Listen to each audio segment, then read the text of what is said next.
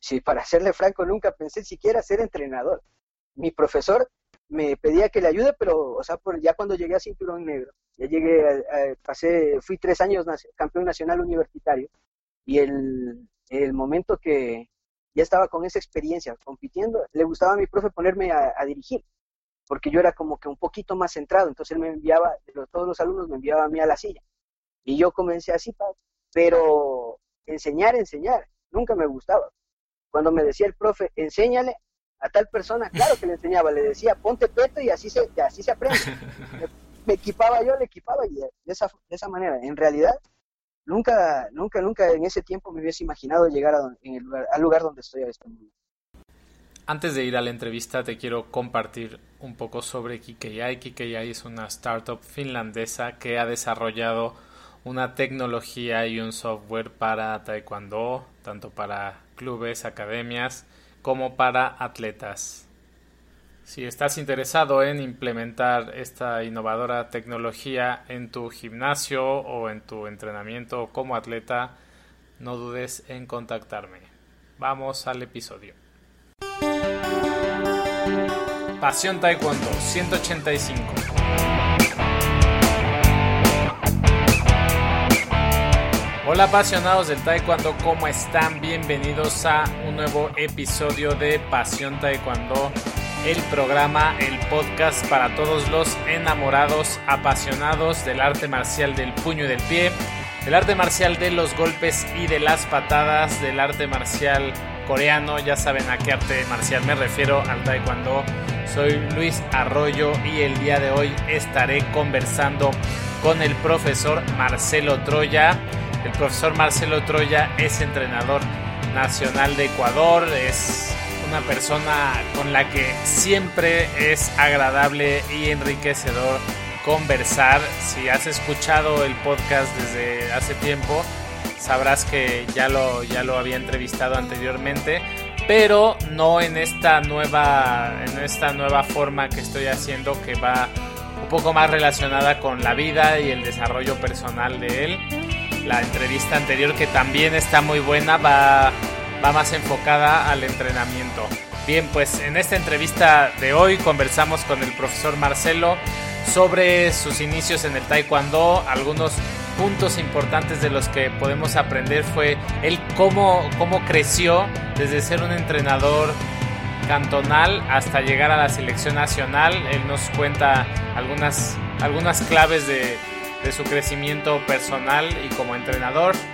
También pudimos conversar sobre la medalla olímpica en los Juegos Olímpicos de la Juventud de uno de sus atletas, Darlene Padilla, sobre algunas claves también para aprender a ser mejor entrenador, cómo aprender de los mejores entrenadores. La entrevista es muy completa, lo vas a poder escuchar, así que pues vamos a ella. Como siempre, antes de ir a la entrevista, te pido por favor que si te gusta nuestro material, te puedes suscribir en Apple Podcast, nos puedes seguir en Spotify, visitar nuestra página web, comentar en Instagram, todo eso nos ayuda, nos motiva a continuar entrevistando a fueras de serie como el profesor Marcelo Troya.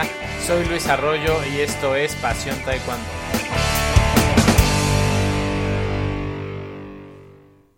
Maestro, profesor eh, Marcelo Troya, ¿cómo está? Un placer tenerlo aquí en Pasión Taekwondo. Gracias por tomarme la llamada. Eh, profe Luis, mucho gusto en volverlo a saludar y conversar a los tiempos con usted. Bien, profesor. Pues para la gente que no lo conozca, si nos pudiera dar una breve presentación sobre quién es usted y en qué consiste su trabajo actual. Eh, bueno, eh, mi nombre es Marcelo Patricio Troya Mogrovejo, eh, soy licenciado en entrenamiento deportivo, estoy terminando mi maestría, ya la tesis de mi maestría en, en actividad física, gestión y entrenamiento deportivo.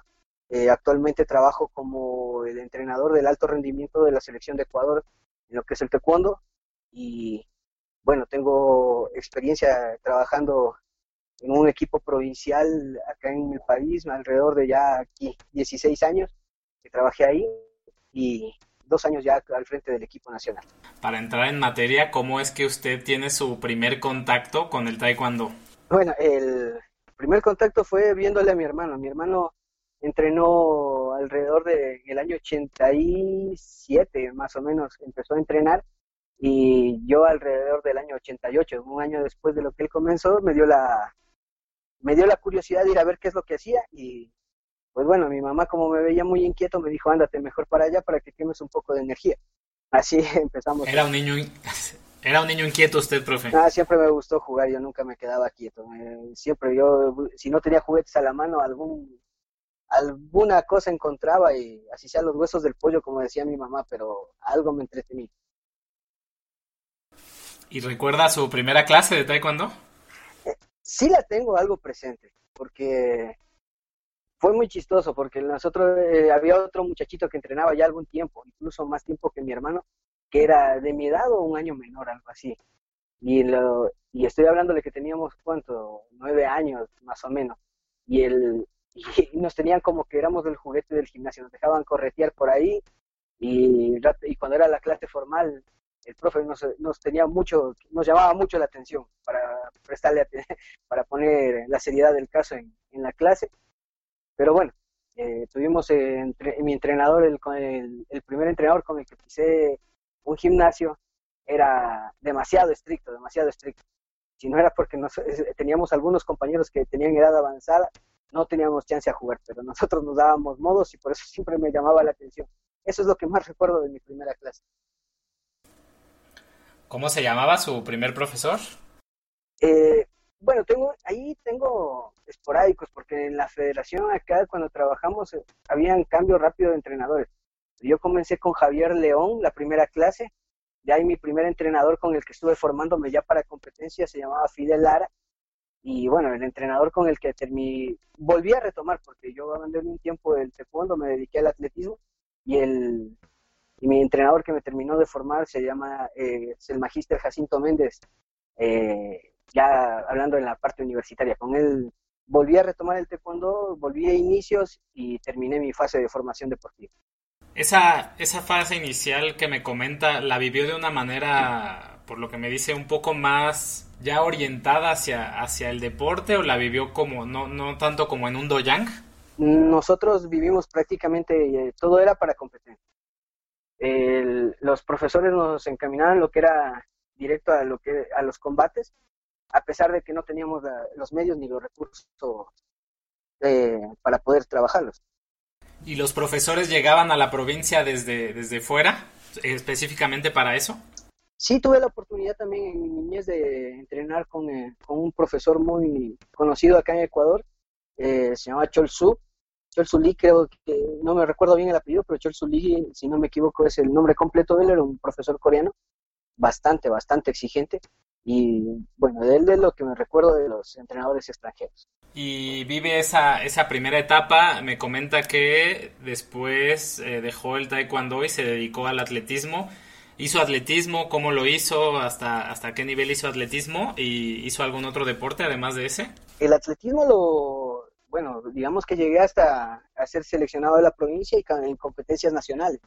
Tuve por ahí mi, mi participación como seleccionado provincial y con algunos resultados, eh, siendo que he tenido obteniendo medallas de oro, plata y bronce en, todo, en las modalidades de 100, 200 y 400 planos, tanto individual como relevos.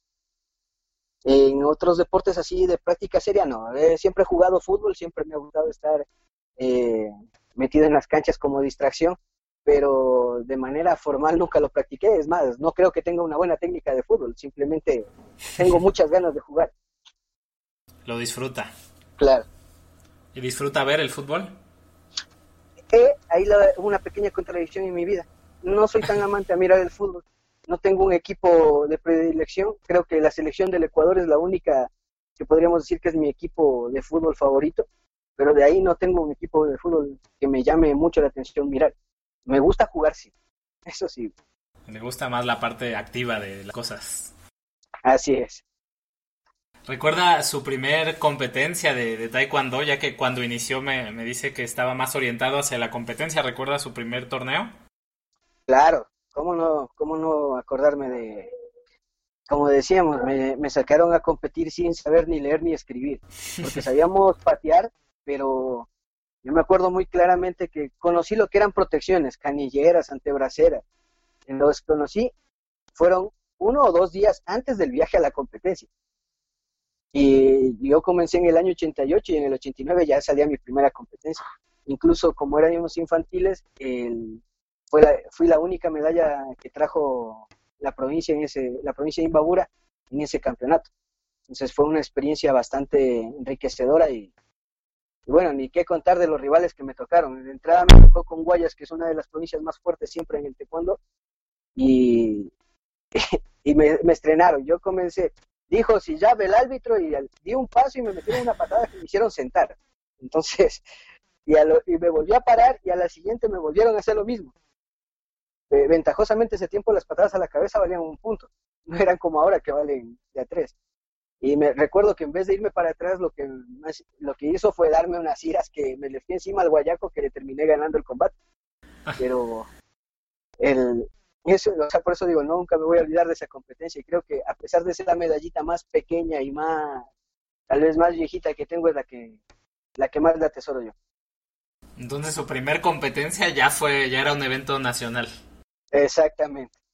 Así mismo fue, fue un evento nacional y como le digo, es un, es un caso, pero increíble. No sabía, cuando nos llegamos allá y nos mostraron los petos nuevos que tenía la organización, nos quedamos viendo, ¿y esto cómo se usa? Entonces todo ese tipo de cosas son para no olvidarse. Y después de esa primera etapa, ¿por qué, por qué deja el taekwondo? Bueno, la verdad, la verdad, fuera un problema a nivel dirigencial. Éramos un grupo de deportistas infantiles que ahora que soy entrenador me doy cuenta que pudo haber sido un potencial grandísimo para futuros resultados. Pero bueno, creo que nos molestó demasiado, incluso después de esa competencia. Llegamos a la ciudad de Ibarra, donde resido, y nos quitaron hasta los calentadores. Y los calentadores que nos dijeron solamente se los prestamos. Y para colmo eran unos calentadores que eran como para un lugar frío y la competencia fue en plena costa, en, los ríos donde nos tocaba estar con ese calentador sudando todo el tiempo. Fue, y a pesar de eso, eh, llegamos, nos los quitaron. Y así comenzaron ciertas cosas. Incluso dimos un examen de ascenso jamás nos, eh, nos reconocieron los cinturones, nunca avanzamos, pero, o sea, por eso dije, fueron demasiadas cosas dirigenciales que poco a poco fueron haciendo que los, los muchachos más de mayor edad se daban cuenta más rápido y cogieron, abandonaron. Y por último, nosotros nos vimos solitos, nos vimos que nuestros amigos se fueron, nuestros amigos ya no entrenaban y pues bueno, decidimos alejarnos del, de cuando también porque ya no lo vimos divertido y el grupo desapareció completamente, ese grupo inicial. Sí, todo el grupo desapareció. Lastimosamente toditos desaparecieron. ¿En esa primera etapa alcanzó a hacer su examen de cinta negra o todavía no? No, no, no, para nada. Incluso intentaban ver la forma, bueno, ventajosamente por la forma inquieta de ser mía, el aprendizaje motriz me hizo bastante fácil en todo lo que son las habilidades propias del taekwondo y le y mi desarrollo fue muy, muy rápido en esa parte. Entonces eh, buscaban la manera de, hacer que de exámenes más rápido, pero le cuento que en toda esa parte tranquilamente me ponían un cinturón azul, un cinturón rojo, pero yo no tenía aprobado ningún examen a lo legal, o sea, ningún certificado, yo fui cinturón blanco. Y entonces retoma esa parte de, del taekwondo ya en la universidad en la universidad volví a retomar el taekwondo. Todo lo que fue la vida de colegio me dediqué al atletismo. ¿Y por qué regresó al taekwondo? ¿Cómo se dio esa, esa vuelta? Tuve la oportunidad, cuando llegué a la, universidad teníamos que, o sea, yo ya les conocía a los profes porque el hermano del que fue mi profe ya en la U, el hermano se llama Marcelo Méndez, él ya me dio clases a mí cuando yo era niño. Yo ya lo conocía, incluso él estuvo en el Mundial de España en el año 80 ahí, ay, se me fue la, pero bueno, fue un poco antes de que yo comience a entrenar, él ya fue al mundial que se realizó en España y era alguien conocidísimo. Y cuando yo llegué a la universidad, me topé con que él era uno de los que daba clases ahí. Y pues me interesó entrar al, equipo permanente de práctica en la universidad porque ya, ya por la U mismo no tenía opción de seguir entrenando atletismo. Y, y bueno, mi tamaño no es muy grande como para decir que voy a, iba a desarrollarme en la parte de la velocidad con, con facilidad. Entonces, uno también como deportista tiene que saber aceptar sus cosas y creo que el, la etapa de colegio me salió bien, pero ya para pensar en niveles mucho más altos eran dificultades muy grandes y eso me hizo volverme a mantenerme en la práctica deportiva. Y el otro deporte que me agradaba mucho era el taekwondo, que, con el que inicié. Y más claro, nunca dejé de, en verdad nunca dejé de practicarlo, porque yo solito sabía estar en mi casa pateando, mm, no haciendo un entrenamiento normal, pero sí practicando las diferentes habilidades que se deben tener en el taekwondo. Le apasionaba como para hacer esa parte de practicar solo. Sí, siempre me gustó. Como dicen, ¿no? Cuando uno es inquieto, no es por nada, pero la pelea le gusta. Como decimos acá, la bronca nos gusta. Entonces, siempre tocaba estar un poco activo y, y quitando esa, esa energía del, de encima. ¿Y de joven era así peleonero? Bueno, como se diría, me tocó. O sea, usted que me conoció sabe que oh, soy muy pequeño. Y por lo general los pequeños siempre se intentan pasar eh, molestando, siempre intentan, o sea, ser abusivos y todo lo demás. Bueno, lastimosamente conmigo no era tan fácil, nunca me gustó que nadie se ponga por encima mío y tocaba defenderse de alguna forma. Ventajosamente ese tiempo no había tanto tantas leyes y tanto problema como hay ahora. ¿Considera que la experiencia del atletismo, como eran pruebas de velocidad, le ayudaría después en, en el taekwondo? Indiscutiblemente. Eso sí, yo muy categóricamente puedo decir que claro que me ayudaría porque la técnica la tenía asimilada en el de lo que es el taekwondo. Como le dije, se me hizo fácil aprender y mantenerlo mientras practicaba solo se me hizo fácil. Y el desarrollo físico que obtuve en el atletismo, pues me dio una frecuencia de pateo muy alta y asimismo me dio una potencia y un despegue del piso muy, muy pronunciado para mi tamaño, se notaba mucho. Y eso fueron mis principales herramientas cuando volví a la competencia de taekwondo. Entonces, en, una formación pues de base, ¿usted no, no piensa que se contrapondría la práctica de, por ejemplo, atletismo y taekwondo? No, no, en lo que es básico no. O sea, en eso somos, ahora incluso con todo lo que se ha aprendido en todos estos años, sabemos muy bien que tanto el atletismo como la gimnasia son deportes base, pero como usted lo dice, eso es en, niños y eso, si lo vemos de, de manera integral, no hay contraproducencia. Lo, el problema está cuando no sabemos empatarlo con lo que vamos a realizar posteriormente. Pero un niño tiene que saber correr con una buena... Un niño que, que trabaja una buena técnica de carrera de ley va a estar más coordinado para hacer una patada y un bloqueo al mismo tiempo. Un niño que hace un split de gimnasia muy pronunciado, obviamente sabemos que en el taekwondo eso es una condicionante para la aplicación de la técnica después. Si no tenemos una buena amplitud articular, nosotros no, vamos a estar limitados en nuestro accionar. Entonces eso eh, condiciona mucho el trabajo de, aplicaciones tácticas. De acuerdo. Profesor, cuando en su primera etapa o posteriormente en su etapa universitaria, ¿usted le pasaba por la mente llegar a ser el entrenador nacional?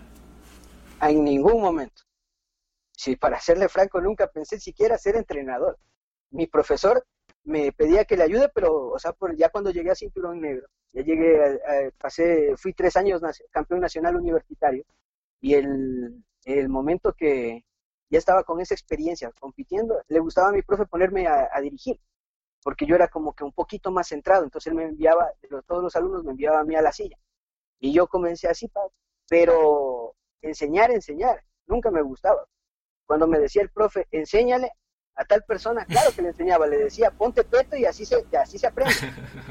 me, equipaba yo, le equipaba y de esa, de esa manera. En realidad, nunca, nunca, nunca en ese tiempo me hubiese imaginado llegar a, en el lugar, al lugar donde estoy a este momento. Y cuando estudiaba sus estudios universitarios, cuando cursaba, eh, en su mente estaba dedicarse a, lo que estudiaba.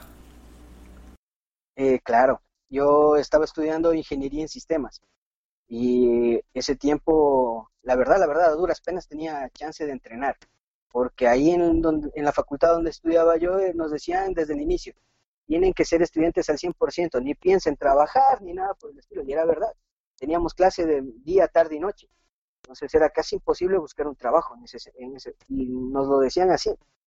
Por eso fue que cuando bueno, eh, me enteré de que iba a ser papá, pues me tocó dejar mis estudios de, de la ingeniería en sistemas y mi primera opción de trabajo fue el taekwondo.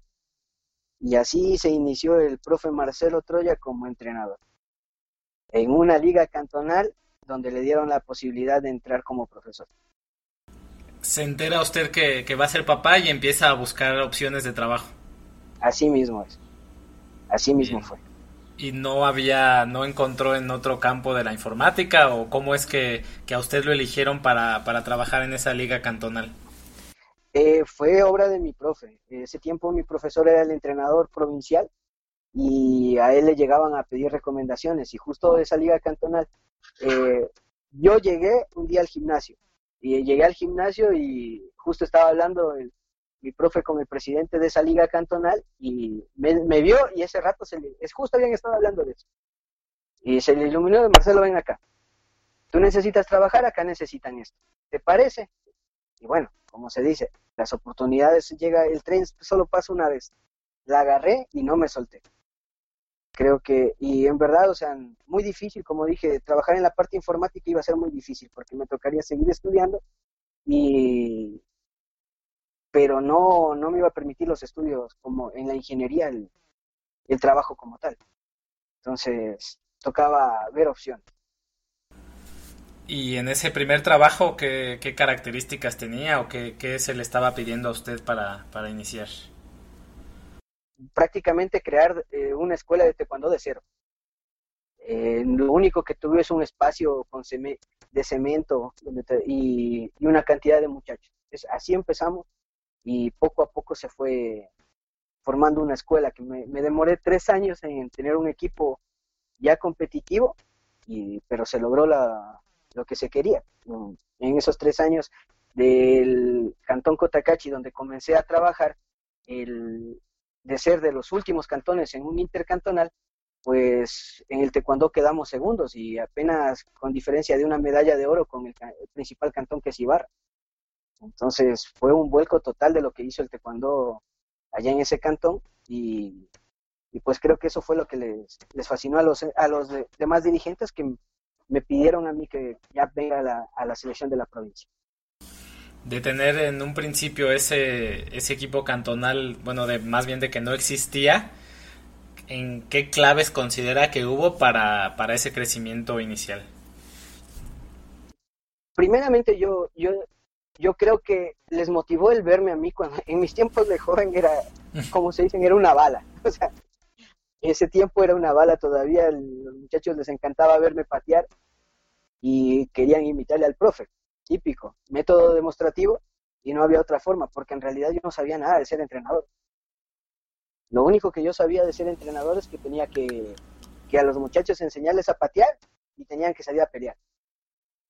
Pero poco a poco creo que una de las claves fue desde el primer año que entré, me dediqué a dos cosas.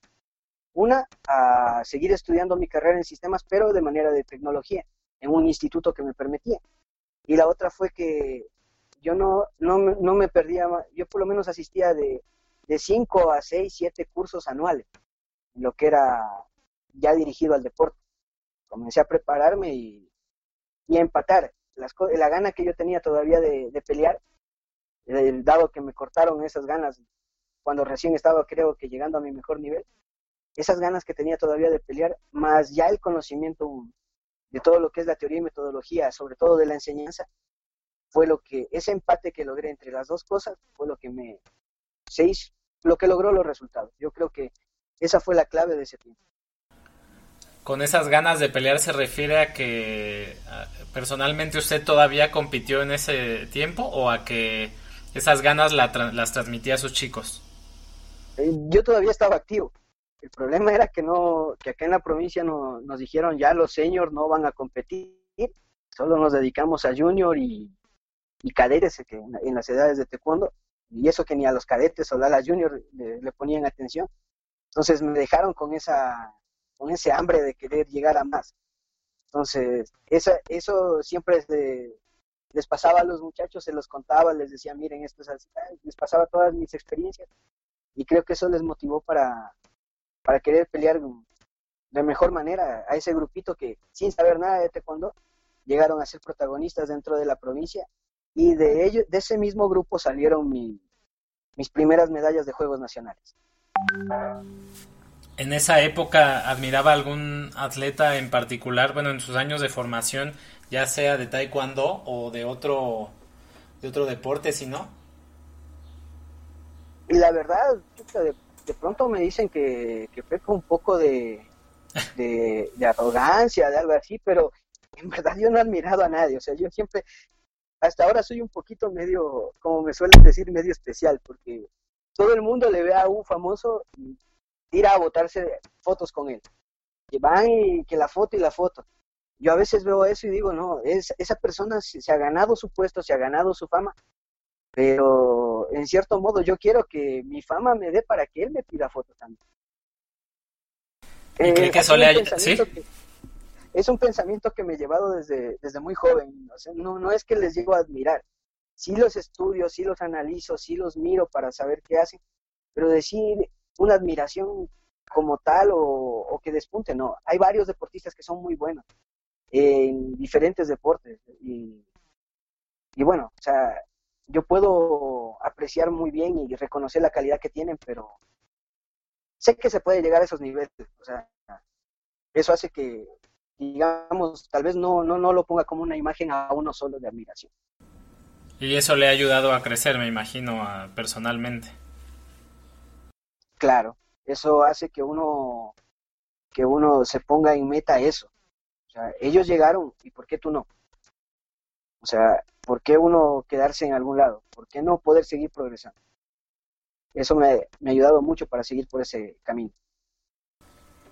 ¿Y en esos años en que comenzaba como entrenador, tuvo alguna figura que, que lo orientara como, como algún tipo de mentor, algún entrenador o incluso algún familiar o alguna persona que, que lo ayudara en, no sé, cómo trabajar, cómo formarse, toma cursos de, de taekwondo o de deporte? Bueno, a lo que es el deporte en sí, yo creo que la principal motivación fue el, el querer aprender, porque como le dije, yo llegué al taekwondo sin saber ni leer ni escribir como entrenador. Yo como deportista podría decir algunas cosas, pero como entrenador no sabía nada. Pero de ahí la, el afán de capacitarme, de prepararme, de, de acabar mi tecnología en sistemas, de acabar mi licenciatura en entrenamiento y ahora terminar mi maestría, creo que son de mi madre. Mi madre acabó su estudio universitario de la licenciatura en enfermería cuando nosotros ya estábamos en el colegio. Y yo le tengo muy claro cómo se sabía desvelar haciendo deberes, cómo cómo se ocupaba de nosotros, cómo nos enseñó a, sobrevivir a mi hermano mayor y a mí.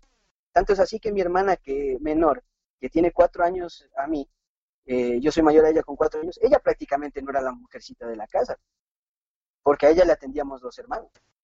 Entonces, todas esas cosas y ver el temple y mi mamá terminó su licenciatura y después de un tiempo se dio modos, hizo su maestría en gestión de centros de salud, y creo que todo eso fue lo que me, me motiva a mí hasta el momento a seguirme capacitando. Aprendió a través del ejemplo.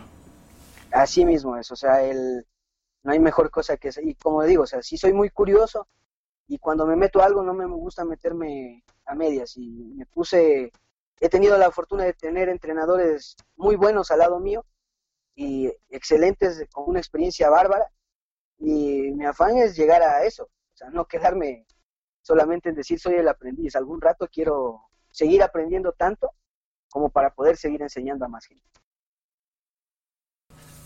Su, su carrera la hizo en ingeniería en sistemas. ¿Eso en algún momento le ha ayudado para, para el campo del taekwondo o considera que, que no, que fue un desperdicio de tiempo estudiar esa carrera? Para nada, para nada. Todo, todo, todo lo que uno se prepara tiene que saberlo utilizar y en lo que es la, parte de sistemas, eh, hay lo que se llaman algoritmos. Todo lo que son programación, el pseudocódigo de programación es una serie de pasos que se van estructurando para desarrollar un sistema determinado. En el momento que, se, que uno aprende ese tipo de orden, se le hace fácil desarrollar una, una metodología o un procedimiento que nos permita llegar a la consecución de un objetivo. Entonces, definitivamente van relacionados.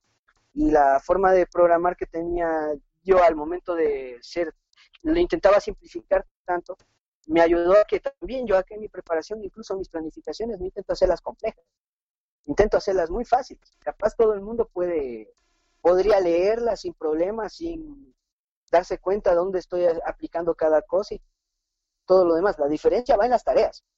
La diferencia va ya en la aplicabilidad ahí, que también es parte de lo que es la informática. Como usted puede desarrollar, ve todos los programas posibles. Puede ver dos programas que tienen las mismas características, hacen lo mismo. ¿Dónde va a estar la diferencia? En el interfaz. ¿Cuál de los dos es más amistoso? ¿Cuál es más fácil de utilizar? ¿Cuál confunde menos a las personas? Entonces, si hay una relación, y ventajosamente la informática también se relaciona en cualquier área del ser humano. Entonces, creo yo que el empatar las dos, las dos carreras no fue un desperdicio de tiempo, más bien gané cosas que muchos entrenadores no las tienen. Por ejemplo, el momento de darse cuenta en el, en el sistema de marcación. Hay, habían, hay ciertos puntos que ver, por ejemplo, cuando se equivocan los jueces, cuando están ganando. O sea, todas las herramientas, todos los indicadores que tiene la interfaz de la marcación, para uno que maneja esa parte es facilito apreciar cuando hay un cambio, cuando no hay otro cambio, dónde lo pusieron, dónde no le pusieron.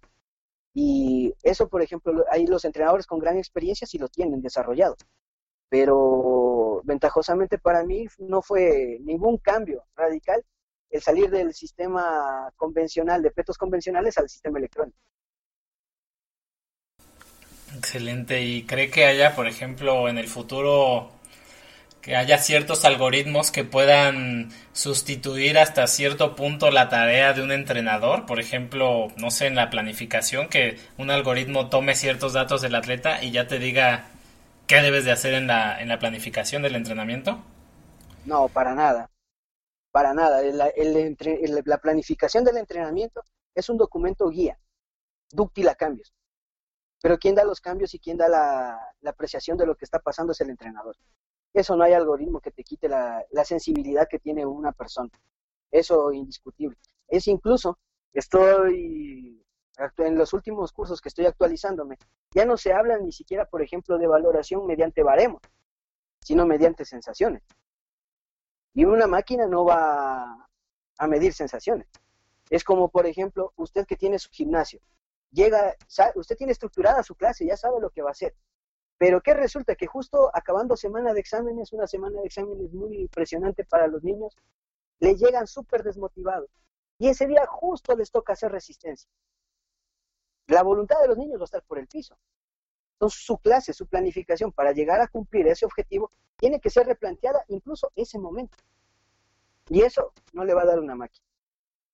Le puede dar datos estadísticos, le puede dar estudios, le puede dar cosas como esas. Le puede dar números, pero la apreciación sensitiva no la da una máquina. Eso ya lo da la experiencia y la capacidad de, de observar del entrenador. Es más una labor como de artista, ¿no? La del entrenador. Claro, claro, definitivamente. El trabajar con, con máquinas bioadaptables no es lo mismo que trabajar con máquinas eh, que simplemente le quito una tuerca, le pongo un tornillo, le saco un engranaje y le cambio por otro igualito y ya funciona. No, el trabajar con, una máquina perfecta como es el cuerpo humano, que viene basado desde una mentalidad hasta acciones físicas, eso es indiscutiblemente un arte. Mm, por eso digo, eh, hay que ver a los entrenadores con gran experiencia cómo se desenvuelven dentro de la clase para saber en realidad cómo son sus, sus diferentes preparaciones. Eso creo que va a ser siempre la, lo que defina un entrenador de otro su experiencia y su capacidad de observación. Aprovechando que toca ese tema, ¿a usted le ha tocado trabajar de cerca con entrenadores de clase mundial como el profesor Jesús Tortosa, el profesor Julio Álvarez. Eh, ¿En qué se fija usted de, cuando ve un entrenamiento de ellos? ¿Qué, qué es lo que se fija para, para tomar lo más posible y aprender? Eso es indiscutible. Yo creo que por, es, por, los dos personajes tan famosos que acaba de mencionar es lo que mi comentario anterior. O sea, yo recibí clases teóricas con el profe Julio Álvarez, recibí clases teóricas con el profesor Jesús Tortosa, eh, con otros maestros también de mucha trayectoria. estuvieron acá, hemos tenido acá la posibilidad de tener esos grandes exponentes en los cursos a todos los entrenadores. Pero en realidad es muy diferente coger y ver desde cómo se paran en la clase. Desde mirarles, o sea, la, el, el no necesitan ni siquiera transmitir con un lenguaje verbal, es verles con, con sus expresiones corporales. Son entrenadores muy diferentes, los, tanto el profe Jesús como el profe Julio son, son grandes, gran maestros ya en, lo que es la rama del taekwondo. Y los dos tienen personalidades diferentes y cada uno llega a sus objetivos de forma diferente y los plantea de forma diferente. Pero es impactante ver el, el cómo llega llegan al deportista, ver cómo sin necesidad mucho de, de muchas cosas que podría llamarse como llamadas de atención y todo lo demás, logran poner un objetivo claro. Y cómo también incluso logran replantear su clase dentro de lo que están haciendo, aprovechando, qué sé yo, el deportista está muy motivado, hay que aprovechar. El deportista está desmotivado, hay que hacerlo activar mediante la parte física. Todas esas cosas se observan ya en la cancha, se observan ya en la práctica, se, observa, se observan en el gimnasio, en el doyan. Y créame que es un complemento súper necesario para lo que sería la preparación, complementar la, la preparación teórica que se debe tener como entrenador. Entonces, por ejemplo, usted, no sé, no sé, por ejemplo, con el caso del profe Julio Álvarez, lo conoce, eh, lo, lo, ve en un curso teórico, a lo mejor en un curso para entrenadores, pero ya su percepción sobre cómo es su entrenamiento y su sistema de trabajo cambia al verlo trabajar. En, en sí, en los contenidos no, o sea, en la parte teórica no. O sea, en la parte teórica él domina la parte de la presentación como la parte teórica dentro de la clase. Lo que, o sea, la percepción que nos da en una clase teórica, en una charla, no va a ser nunca la misma que ver la acción práctica de lo que está haciendo ya, pero con un equipo en serio. O sea, es, esa es la, la principal diferencia, o sea, porque no es lo mismo llegar a un curso de entrenadores. Les voy a explicar, incluso les explico de forma práctica, pero es un grupo de entrenadores. En cambio, yo he tenido la posibilidad de verle con nuestro equipo élite, cómo a ellos les aplican esas cosas. Y obviamente ahí sí hay una diferencia grande entre dar un ejemplo a un entrenador para que entienda lo que se está haciendo, los contenidos que está teniendo y ver cómo ya se aplica eh, en busca de un resultado, o sea, buscando que existe esa adaptación, tanto física, técnica, mental y todo, a la carga de entrenamiento. ¿Recomienda usted entonces para entrenadores jóvenes ir y mirar entrenamientos de entrenadores eh, mejores o de con más experiencia? Sí, definitivamente. Yo, yo eso lo aprendí, como le dije, desde que inicié en la, liga cantonal. Yo sabía juntarme con entrenadores no solo de taekwondo, sino tuve la posibilidad de trabajar con entrenadores de mucha experiencia y, y son extranjeros en boxeo, en judo, eh, y como son deportes de combate. Incluso tengo uno de mis principales consultores hasta el momento es entrenador de atletismo. Y yo lo considero una biblioteca también a, a esa persona, al, doctor Hugo Pérez, que me zafa de algunas dudas cada que, yo puedo, pero son gente de mucha más experiencia que uno. Y de ley, si quiere uno aprender, tiene que buscar gente más preparada y sobre todo que tenga mucha más experiencia en la aplicación. O sea, no solamente en el conocimiento de la teoría, que es muy importante, y de la ciencia, sino en la aplicación. Ahí ganamos nosotros experiencia también al hablar con ellos y a la vez ganamos la preparación necesaria para que nuestros entrenamientos mejoren. ¿Cuánto tiempo estuvo en esa, en esa, bueno, dirigiendo al equipo cantonal para llegar a ser entrenador de la provincia? Eh, como le dije, fueron tres años. Tres, años. en los que en los que trabajé mucho ahí. Eh, llegamos a, a, la consecución de segundo lugar en eso y como creo que eso fue lo que hizo que la aparte de eso también mi profe ya había renunciado como entrenador para dedicarse de lleno a su carrera como docente universitario. Y bueno, estaban otros técnicos acá en la provincia y me llamaron en el 2007. Yo pasé del 2004 al 2007, al 2006 en Cotacachi. En el 2007 ya me llaman como segundo entrenador a la provincial. Obviamente representaba un ingreso mayor al que yo tenía porque era muy poco lo que me, me pagaban ese tiempo. Y sin pensarlo me vine. Eh, pero ahí les comencé a, traer a los deportistas que trabajaban conmigo allá en el cantón y con ellos completamos el equipo provincial para Juegos Nacionales del 2008.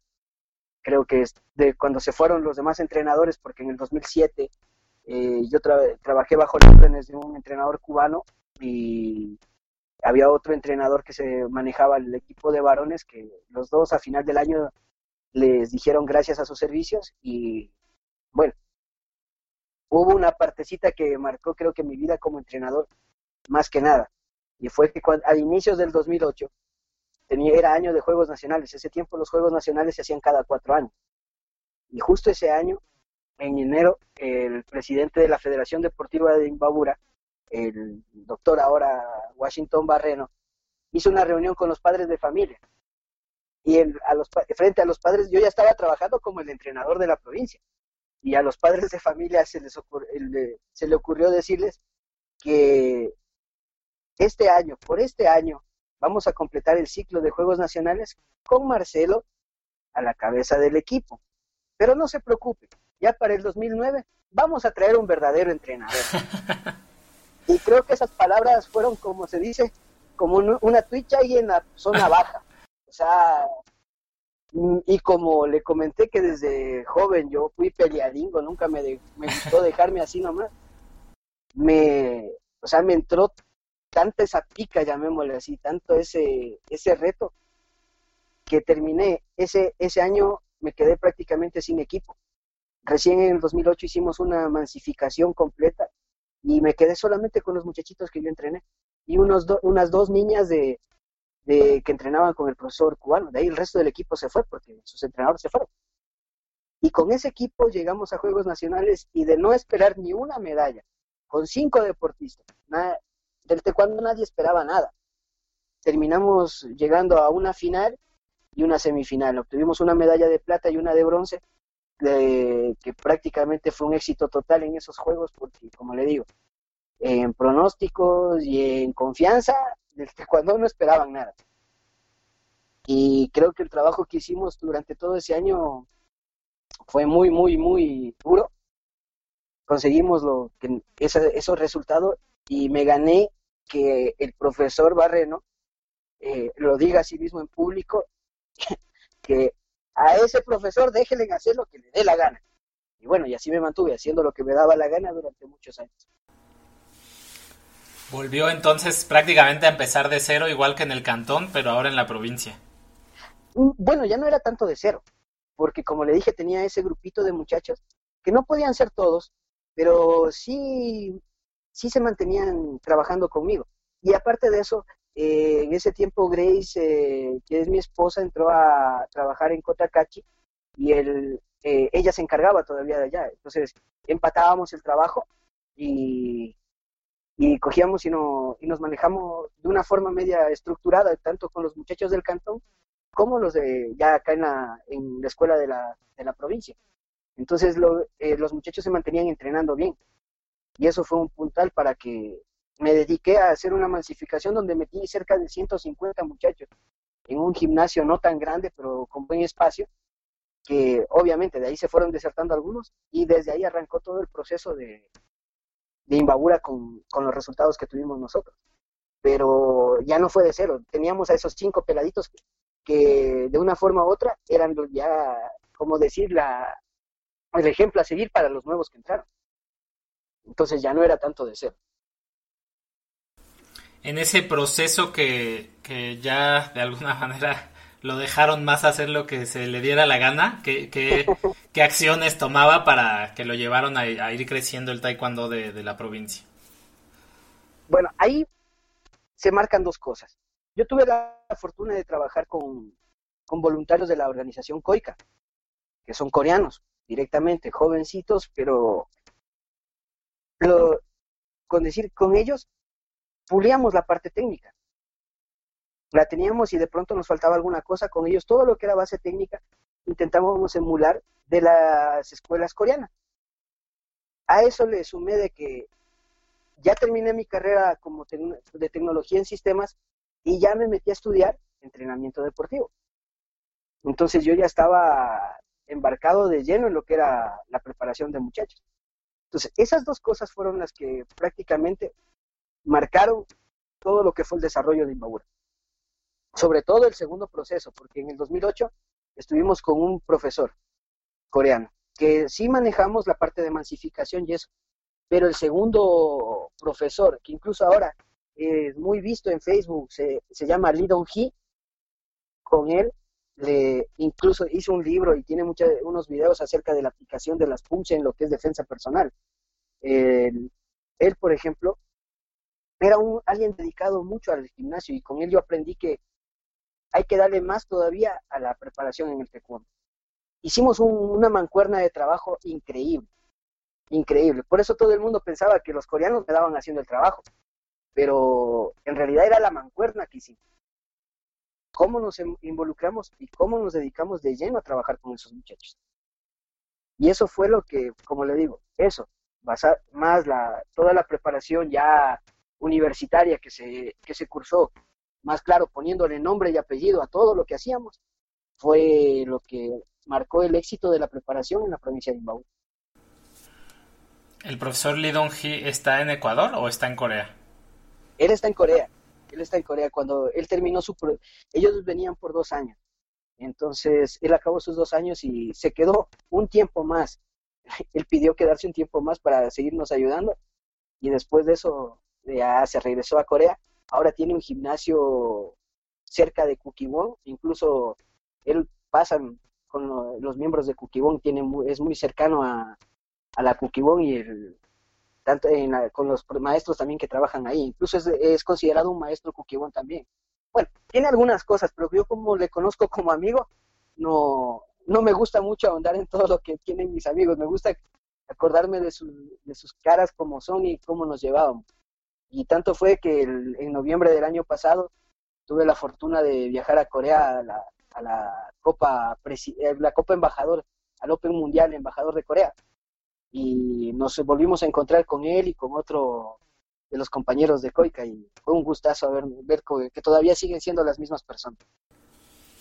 ¿Qué puede compartirnos algo que haya aprendido del profesor en su época eh, como, como que trabajaban juntos? Como le dije, la dedicación. Ver la forma como él se... Él prácticamente vivía en el gimnasio. Si no estábamos dando clases, él estaba entrenando para él. Entonces, tenía una dedicación tan grande a lo que hacía que no le importaba prácticamente nada de lo que sea más que taekwondo. ¿Sí? Y e incluso con él aprendimos a... Él fue miembro de los Korean Tigers también en su juventud. Entonces, él para la parte de exhibiciones era increíble. Y ahí también me, di cuenta que los muchachos, entre más habilidades pueden adquirir, ese nivel de agilidad que tenía él y que les pasamos a los deportistas porque ellos así hicimos hasta un grupo de exhibición con los mismos deportistas de combate o con los que hacían pumse, que salían increíbles. Se sacaban bailes de taekwondo, se sacaban rompimientos con, giros y saltos, tal como hacen los, los coreanos. Entonces, yo ahí sí aprendí que de veras, entre más habilidades tienen los muchachos, vamos a tener muchos mejores resultados.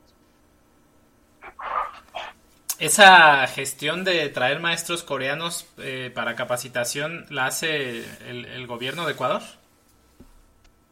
Mm, la organización de COICA es, la, es una organización de voluntarios coreanos.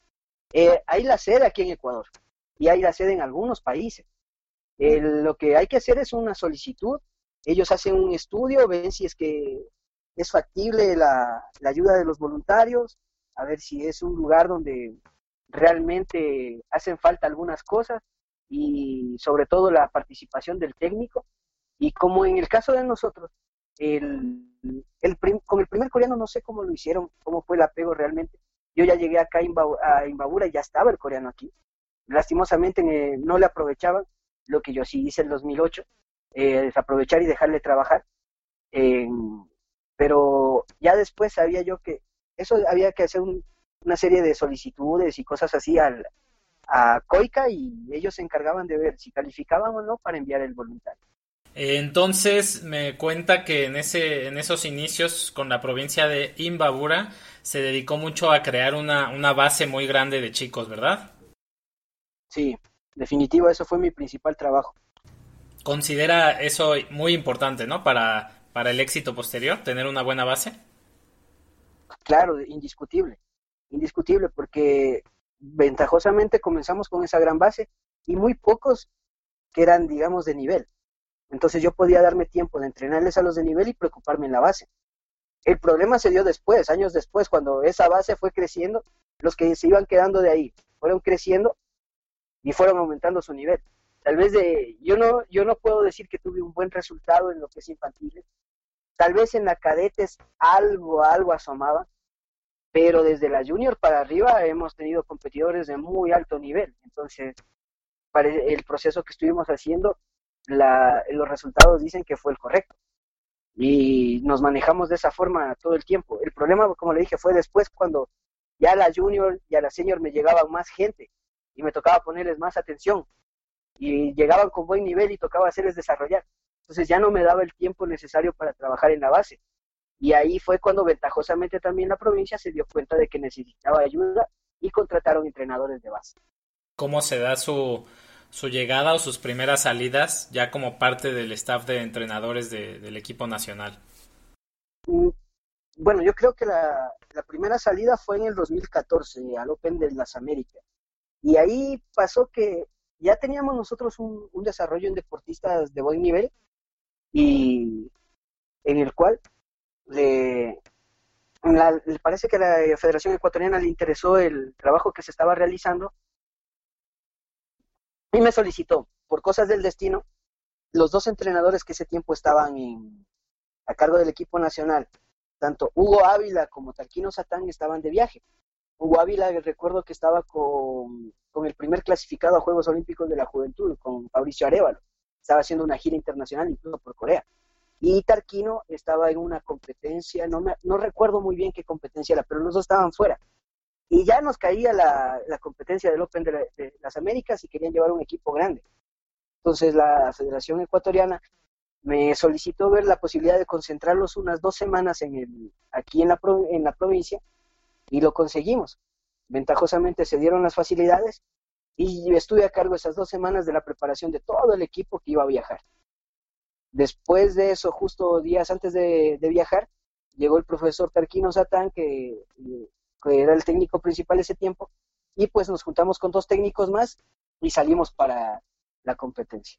Así comencé a involucrarme en lo, que es el, equipo y la preparación del equipo nacional. Y ya con, el tiempo me imagino que se fue haciendo más, más frecuentes esas salidas. Ah, claro, todos los años tuve por lo menos una salida con el equipo nacional y en algunos ya incluso me, me hicieron cargo del equipo que fue en el 2017 a Juegos Sudamericanos de la Juventud, 2015, 2016 creo, más o menos, bueno, no recuerdo muy bien los años todavía, pero en los Juegos Sudamericanos de la Juventud yo fui a cargo de todo el equipo. Y en ese tiempo ya estaban figuras como Darwin Padilla, Melmina, que son ya reconocidos aquí en el país. Y, y poco a poco asimismo me, me solicitaban para, fuimos al Sudamericano en Lima, en el 2015 creo incluso quedamos campeones en la categoría cadetes y vicecampeones en la junior eh, a nivel senior. Eh, como es a nivel senior no nos fue tan bien, pero creo que quedamos cuartos a nivel sudamericano. Pero fue un gran campeonato donde fuimos una cantidad muy, muy considerable de entrenadores. Creo que fuimos como siete entrenadores, porque eran tanto en Colombia como en, el Open de las Américas como en el Sudamericano de Lima. Eran unos equipos muy grandes, casi equipos completos en todas las categorías. Entonces sí necesitábamos mucha ayuda. Y bueno, ahí poco a poco hasta que en el 2000, a inicios del 2019 sucedieron circunstancias que, que bueno, así pasan en la vida y, le, y se dieron la posibilidad, como ya me venían eh, eh, manifestando la ecuatoriana que de pronto debería haber la forma de vincularme directamente con el equipo, pues tomé la decisión en enero del 2019 ya ser parte del staff formal del, del cuerpo técnico de la Federación Ecuatoriana de Taekwondo y con, eh, sobre todo con el plan de alto rendimiento de la Secretaría del Deporte. De acuerdo, eh, pues mencionó hace unos momentos el, a Darlene Padilla y a Mel Mina. Me gustaría, bueno, la última vez que platicamos eh, todavía no se daba esa medalla olímpica en Juegos Olímpicos de la Juventud. No sé si nos pudiera contar un poco sobre el proceso de Darling, más o menos en qué año empieza él como niño, me imagino, junto con esa, esas bases grandes que usted formó en un inicio y cómo lo fue llevando hasta hasta la medalla olímpica. Bueno, el caso de este muchacho es una historia, creo que se puede hacer libro con la historia de ese muchacho. Pero bueno, el, lo primero fue que algún día, algún día le, el hermano entrenaba primero conmigo, Andrés, el hermano de Darling entrenaba y, y lo llevó, por ahí lo llevó un día. Y el momento que yo lo vi, le pregunto a Andrés qué, qué edad tenía el muchacho y le vi las condiciones, y dije, oye, tráelo. Y de ahí Andrés fue, el hermano de él fue el que le fue inculcando. Darling, si le preguntan, él va a decir lo mismo. Darling va a decir, es que mi hermano, yo por mi hermano llegué al taekwondo. Y fue así, el hermano lo fue llevando. Pasó alrededor de un año, creo, algo así, en la, escuela de base de, la federación, hasta que le vi que comenzó a aprender rápido. Fue de los muchachos que sí aprendía, tenían cosas como para poder proyectar. Tal vez no, digámosle, no sabía todo, pero aprendía dos, tres técnicas muy fácilmente. Y, le, y en base a eso le comenzamos a, hacer competir. Cosa, fue así que en el, si no estoy mal, él comenzó por el 2012, 2000, 2011, 2012. Por eso y el, al 2013 ya fue campeón de Juegos Nacionales. En sus primeros juegos ya resultó campeón de Juegos Nacionales cadetes. Y bueno, desde ahí lo volvíamos, le seguíamos enseñando, le seguíamos y haciéndole eh, enseñándole a utilizar las dos o tres técnicas que él, que definía. Y así fue, así el desarrollo de él fue todo un siempre. Llegar a la competencia, hacer lo que tenía que hacer y regresar a seguir aprendiendo. Vuelta, ir a la competencia, hacer lo que tenía que hacer y regresar a seguir aprendiendo. Todo el tiempo lo mantuve así hasta cuando ya di una pequeña madurez en la que como eh, hay que dar gracias en eso sí, ser muy categórico al presidente actual de la Federación Ecuatoriana de Taekwondo, que fue el que creyó en ese muchacho. La primera vez que Darling salía, eh, no habían los recursos necesarios para que, para que viaje. Y Darling era de los muchachos que recién se integraban al equipo nacional. Entonces, eh, si había posibilidad de llevar a unos tres deportistas, era mucho. Entonces, habían otros que eran priorizados. Pero el presidente de la Federación Ecuatoriana creo que fue que le dio la patadita, como dicen eh, vulgarmente, la patadita del empujón para que llegue, porque él pagó todo su, su viaje y su competencia en Muyu, Corea, al Mundial Cadete. Y en el que Darling, bueno, lastimosamente se quedó en el paso a semifinal, pero obtuvo un quinto lugar muy honroso en un Mundial, en su primera competencia como selección nacional. Y desde ahí, bueno, tanto la dirigencia de, la Federación Ecuatoriana como mi persona nunca hemos dudado de que él tiene capacidad, tiene motivación e incluso también es una pieza clave para que los otros deportistas vayan mejorando. Siempre, ni, Darling podría ser el medallista olímpico que es ahora si sus compañeros de entrenamiento, ni sus compañeros de entrenamiento podrían ser lo que son ahora sin lo que fue Darling. Y en ese son se ha venido preparando eh, y el hasta que llegó la, lo de el clasificatorio y Juegos Olímpicos de la Juventud, donde ya tuvimos posibilidad de conocerle al, profe Julio, en el que, bueno, yo me ratifico en mis palabras, si alguien podía confiar el trabajo que yo hice con Darling durante tantos años, era el profe Julio. por eso dije, muy importante ver, conocerle, ver cómo, ver cómo es, el, el saber todo lo que él le pone a los deportistas, me hizo confiar mucho, mucho en el trabajo de él. Y pues lo único que hice fue al, al profe indicarle, verá, este muchacho es mañoso, tiene estas cosas, verá que nada más. Y el profe hizo su trabajo y lo complementó demasiado bien, llegando a conseguir la, medalla de, bronce en Juegos Olímpicos de la Juventud. Que hasta el momento, eh, aunque muchos quieran eh, subvalorar lo que se ha hecho, creo que es el mejor resultado que ha encontrado Ecuador en lo que es el deporte. Eh, recordamos que los Juegos Olímpicos absolutos son lo máximo de un deportista y en la escala están los Juegos Olímpicos de la Juventud, el siguiente paso. Y de ahí vienen los campeonatos del mundo, panamericanos, sudamericanos y bolivarianos en el caso de nosotros. Entonces, si nos vamos a esa jerarquía, pues lo que Darlene hizo sería históricamente el mejor resultado que tiene el país hasta el momento. Consigue la clasificación primero Darling a los Juegos Olímpicos de la Juventud y luego vuelve otra vez a esa preparación allá con usted, ¿verdad? En Ecuador. El, no, ya bueno, vuelve un rato, un tiempo, porque de ahí era, era obvio.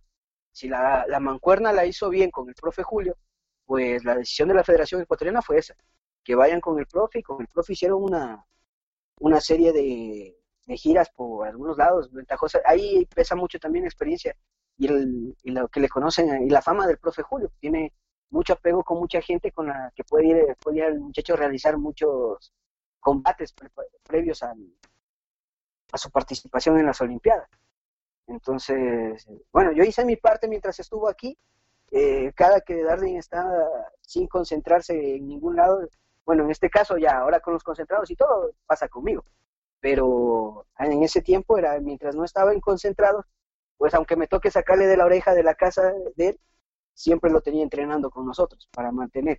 Lo que, lo que siempre se preguntaba, siempre se mantenía esta comunicación con el profe Julio, por ejemplo, en el caso de él, de que qué necesitaba el profe para que se mantenga Darling en sus condiciones y nos dedicábamos a, la eh, a trabajar sobre las direcciones que nos enviaba el profe o nos comentaba, tal vez nos decía, de pronto hay esto que corregir, y esto que... Entonces intentábamos complementar un poco el trabajo, pero ya digo, o sea, desde el clasificatorio a Juegos Olímpicos y en la, hasta la participación de Juegos Olímpicos, prácticamente era todo guiado por el profe Julio Álvarez. ¿Y la comunicación que hacían, hacían intercambios de video o solo era así por llamada, texto? Por lo general vía WhatsApp, eh, es lo más fácil de, comunicarnos en este tiempo.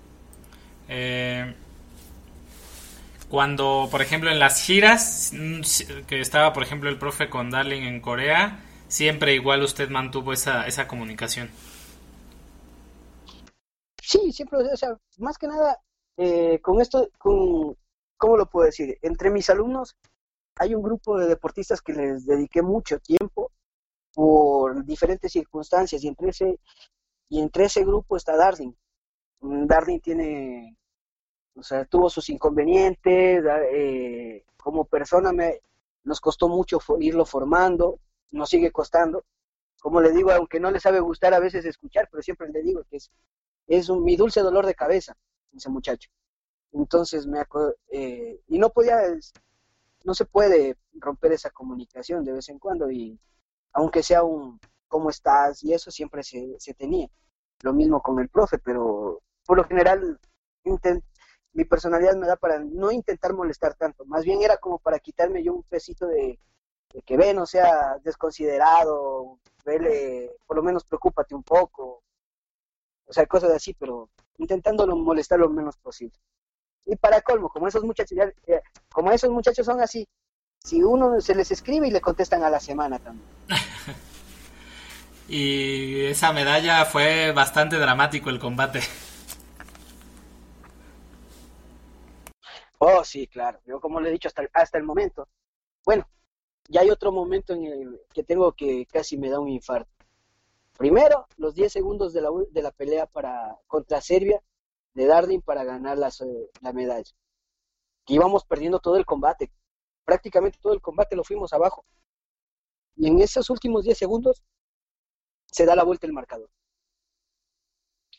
Y yo creo que sí, una emoción grandísima y sobre todo verle la, explosión de alegría que tuvo el muchacho. O sea, y bueno, aquí en mi casa pensaron que yo estaba peleándome con alguien porque yo gritaba, saltaba, incluso cuando pasaba algo, creo que hasta lo insulté al árbitro bueno, cosas propias de la competencia, pero como nadie entendía el por qué, porque yo estaba viéndole solamente en la computadora, eh, asomaba mucha gente a ver con quién estaba peleando. pero en realidad era que yo estaba viendo la pelea, sino que la emoción es así. Ahora, como dije, o sea, aparte de eso, también eh, en este, eh, el año pasado tuve esa misma emoción con Carlos Caicedo, cuando le ganamos a Contreras de Venezuela para la clasificación a Juegos Panamericanos estando yo en su silla, y, y Carlos con una lesión muy fea en, en su muslo y logramos ganar a un diploma olímpico. Creo que también es muy meritorio creo, y eso también me queda muy grabado en la cabeza. Pero ya digo, como esa primera emoción que sentí con Darling, no. Si poco, creo que me tocó ir a tomar una Coca-Cola entera de un solo bocado para recuperar. y tuvo, ha tenido ese, ese resultado satisfactorio, pero me imagino que no está conforme. En verdad no. Yo creo que una de las ventajas que te, aunque muchos no la vean así, ¿no? Pero para mí sí ha sido una ventaja. El tener los pies bien, bien puestos sobre la tierra. Como se dice, de pronto podría yo decir que tengo al eh, conmigo se formó y hasta el momento entrena el deportista con el mejor resultado de Ecuador. Pero yo creo que todavía no hemos ganado nada. Y si no me mantengo en eso, eh, tal vez pecaría de arrogante como ya he escuchado por ahí, hay entrenadores que incluso ellos quieren solamente dirigir equipos nacionales, pero ya en Olimpiada. Y eso conmigo no va. Yo puedo, lo mismo disfruto una victoria eh, bien peleada como la que hizo Dardim, como puede ser un, una, una derrota, pero bien sacada el aire donde aprendimos mucho, como fue, por ejemplo, en el caso del abierto de Dominicana con Melmina, que peleamos juntos, eh, yo estaba sentado dirigiéndole a ella contra la mexicana y bueno, de estar perdiendo el combate en el último asalto le digo, Mel, ella no es mejor que tú. Y Mel se prendió y se fue para adelante y estábamos arriba en el marcador, lastimosamente. La mexicana muy experimentada, le, se hicieron un choque ahí que Mel no pudo asimilar bonito y la mexicana no se mató el combate. Y terminamos en empate, fuimos a punto de oro, terminamos iguales en todo y nos ganó solamente porque nos sacaron un campeón más que, que a la mexicana. Entonces, esa también fue, es una de las cosas que las llevo como entrenador. Obviamente fue una derrota, pero en cambio, de, ahí aprendimos. Y en el abierto de, de Puerto Vallarta fue este año, el Open de México, Mel le pudo ganar a la misma, a la misma rival que nos ganó el año anterior. Entonces son cosas que uno va ganando con el pasar del tiempo y se las va disfrutando. O sea, esas emociones, creo que no se las cambia por nada. Y ahora que ya es, ya es entrenador nacional, ¿continúa viviendo en su misma ciudad o se tuvo que cambiar? Mm, lastimosamente la ecuatoriana no tiene una sede fija de lo que es el, eh, la preparación para el equipo. Muchas veces tenemos que ir a concentrados en diferentes lugares. Entonces, eh, yo mientras no estamos concentrados, sí paso en, en la ciudad donde resido.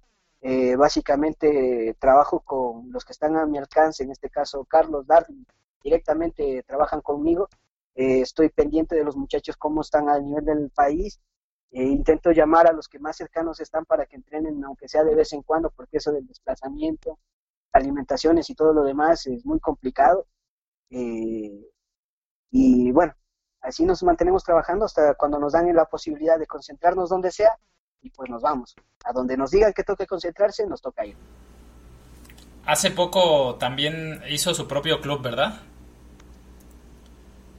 Bueno, no es, no es tampoco. Lo que pasa es que el, recién no es mucho tiempo del que... O sea, el club lo formamos nosotros como respaldo del equipo élite, llamémosle, de la provincia de Imbabura, de los que entrenaron, se formaron y fueron competidores conmigo. y queríamos tener a todos, a todos eh, involucrados en el, en el mismo, en una misma organización y por eso creamos el club. Pero ya lleva algunos años y si mal no recuerdo son como cinco años ya del club, lo que fue creado. Pero, bueno, seis, seis años, ya me corrigieron la, el dato. Y el, pero ¿qué sucede? Que, el, que en sí funcionar dando clases de forma particular, eh, sí, recién, eso es lo que hicimos recién, conseguir el, convenio aliados estratégicos que nos permitan eh, involucrarnos dentro de sus, de sus instalaciones para trabajar. Eso sí, lo conseguimos recién.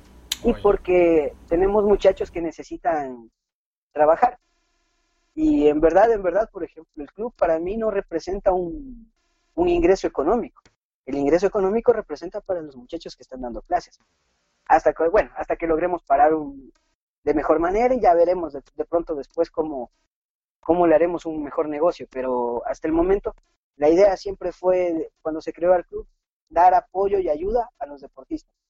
Y hasta el momento sigue siendo ese el principal razón de ser del club y se les está dando ayuda a los, a los muchachos para que tengan un respaldo y puedan presentarse a trabajar en diferentes áreas. Excelente, entonces ese objetivo de ayudar a esos jóvenes atletas se ha conseguido. Sí, lo estamos trabajando. Creo que todavía nos falta un poco más, pero lo estamos trabajando poco a poco. Eh, y ya lo, lo importante es que se mantiene ese objetivo. Ese objetivo se mantiene. No es el beneficio para Marcelo Troya como persona, sino es para los deportistas que, que sabemos que pueden necesitar y que merecen y que se han ganado la confianza como para poderles apoyar.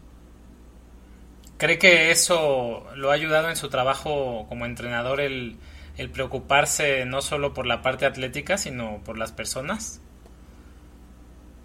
Yo creo que sí, aunque no es bien entendido, porque muchas veces piensan que uno es muy duro, porque les hace ver a los muchachos que la, la vida no es color de rosa eh, se ha malentendido. Ahora, muchas veces piensan que el entrenador tiene que ser el amigo, el pana, y eso no es así.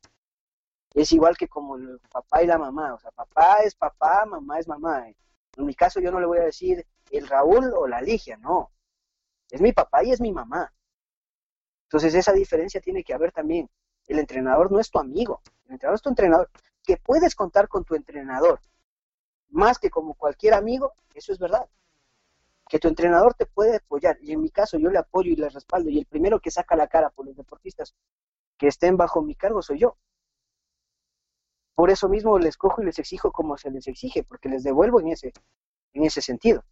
Lastimosamente ahora se tergiversa mucho eso y piensan que entre más buena gente es el entrenador, eh, los deportistas se llevan mejor con él.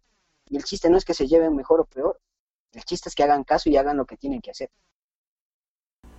No es buena gente usted con sus chicos. O sea, buena gente, no me la paso solo riendo, eso sí, sí. me gusta, me gusta mucho tener eh, esa parte muy, muy, muy marcada. Tiene, a veces me imagino que tiene que, pues, ser el malo del cuento, ¿no? No, la mayor parte del tiempo, incluso me he ganado una, unas broncas innecesarias porque simplemente hay el capricho de muchachos que no entienden lo que tienen que hacer y viven quejándose y buscando pretextos de echarle la culpa a, cualquiera menos a ellos. O sea, todo el mundo tiene la culpa menos ellos. Entonces, y como conmigo no pega eso y a veces no, no les voy a dar nunca la razón acerca de esas cosas, pues ahí está el malo. Pero yo creo que es algo, es algo que me ha llevado incluso para cuando estamos en la silla, que sepan que lo que se les está diciendo es por su bien. Es por su bien que si no haces caso te van a dar, te van a golpear, pero si haces caso puedes salvarte de un problema. Profesor, eh, ¿disfruta su trabajo? Se podría decir que sí, porque sigo metido, una de las cosas que más me ha apasionado era estar metido en el tatami peleando.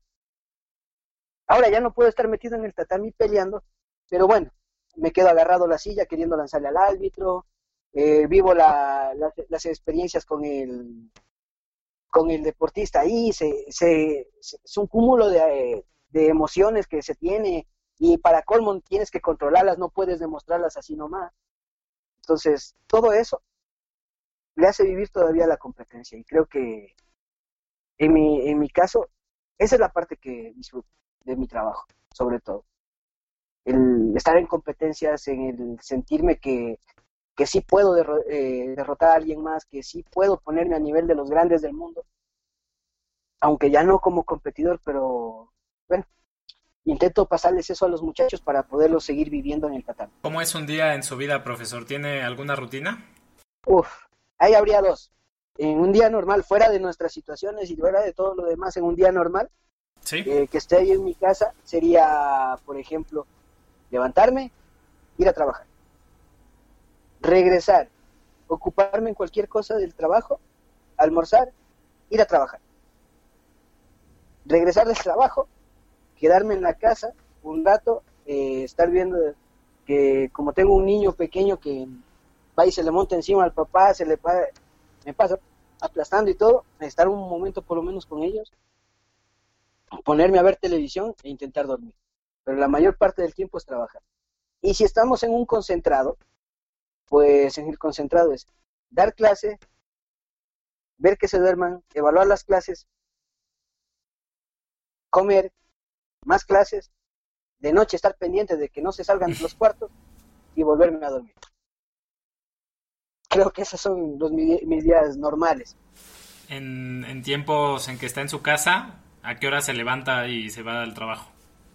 Casi siempre son horarios de entre 7, 8 de la mañana que, que me pongo a trabajar, entonces tengo que despertarme entre 6 y 7 de la mañana. En este momento, pues estamos, por ejemplo, trabajando a 6 y media. Pues ya a 6 y media toca estar en pie, ya trabajando con los muchachos. Mm, ¿Hay algo del reglamento de Taekwondo que cambiaría? Y por lo que sé, trabaja tanto con atletas de combate como de PUMSE. ¿Algo que no, no le guste del reglamento, que le gustaría mejorar, que nos quiera compartir? Bueno, en el, en el caso del combate, yo la verdad que no. La verdad como se está dando ahorita el, el trabajo, cambiar, cambiar, mmm, creo que muy poco de pronto el, la apreciación de los puños, por ejemplo. Me gustaría mucho de que no se permita otra forma que no sea un puño propiamente de taekwondo. Me parece ilógico a veces que ver que sacan tipo ganchos, sacan... O sea, como estrategia, como táctica de combate, sí, sí funcionan, valen, son válidos y, y se podrá hacer todo. Pero ya para marcar un punto, tendría que verse bien, incluso que vaya bien conectado, como dice, como dice un montón un montón Hirugi, o sea, como, como reza la, o sea, cómo es el impacto que hay que dar. Claro que no vamos a sacarlo desde la cintura, pero sí el momento de extender el brazo o de hacer impacto con los nudillos. Eso, eso sería, porque es muy, muy subjetiva la forma de, de marcar. Nosotros como entrenadores sí nos damos cuenta que, que árbitros son los que presionan fácilmente, que árbitros son muy exigentes y no hay un, como decir, un patrón que sí podamos definir esto van a marcar porque sí van a marcar. Y cada que hay esa parte subjetiva y de apreciación de los árbitros, va siempre a haber algún tipo de polémicas dentro de eso. Y en el caso de lo que es Punce, bueno, en verdad, eh, desde que estoy en el equipo nacional ya me desvinculé un poco de eso, porque el, en el caso de, mi hijo, que también es seleccionado nacional en lo que es Punce, eh, en la modalidad de freestyle, a él le ayudo prácticamente en la parte física, pero ya en lo que es técnico propio de la competición se encarga Raúl, quien es el entrenador del equipo nacional de Punce. Entonces, no me he metido mucho a lo que es el reglamento. No creo que podría decir que se debería cambiar algo o no en este momento. ¿Nos puede platicar ahora un poco sobre su libro, desde cómo surge la idea, desde cuándo le empieza a pasar la mente, por la mente la idea de escribir un libro sobre el taekwondo y el alto rendimiento y sobre ya cómo se da ese proceso para publicarlo. bueno, la verdad, la verdad para mí es una historia chistosa. O sea, para mí sí es una historia muy muy jocosa, llamémosla así. Porque resulta que yo hice mi, mi tesis en función de hacer un estudio de cómo se aplica la metodología y para la licenciatura en entrenamiento. Y ahí cogí muchos conceptos de lo que es teoría y metodología, qué métodos se aplican dentro del taekwondo, eh, cómo se los aplicaría, cuáles son los procedimientos organizativos, cómo, cómo establecer un orden de clases y todo. Bueno, una serie de, teoría que marcó el, el marco teórico, perdón la redundancia, pero el, nunca pensé que se iba a publicar. Es igual que como cuando llegué a ser entrenador. O sea, no, no tenía ni idea de eso. Pasa que eh, una editorial española eh, han cogido como las tesis pasan en, en la red, de forma pública, en la universidad y todo lo demás, eso ya se sube. El, le, le han cogido mi tesis y se contactaron conmigo, me, me llamaron por teléfono y me dijeron que le, les gustaría darle un formato de libro. Y yo por seguirles la corriente dije, esto, esto me, la típica para mí era, esto huele a estafa. Era de esas, de esas llamadas, de esos comunicados de que esto me huele a estafa. Y mientras no me pidan, yo entre mi cabeza era, les voy a seguir el juego. mientras no, después me mandaron, me dijeron que iban a mandar un mail con unos links. Entonces me enviaron el mail, cogí ese mail y comencé a seguir los links. Dije, mientras no me pidan ni información de tarjetas, ni cuentas de bypass, no, no me pidan nada, yo les voy a seguir el juego. Y les seguí el juego. Y resulta que en ningún momento me dijeron que nada de pagos. Hasta después. Después me dijeron que ya estaba preparado el libro, que si quería copias impresas, ahí sí tenía que depositarles una cierta cantidad para que me envíen las copias impresas del libro. Ese tiempo no tenía dinero, no me preocupé, pero fue chistoso porque digo yo, yo me enteré que el libro ya estaba publicado un año después de lo que lo había publicado. Entonces, y yo me enteré recién en, en agosto del año pasado.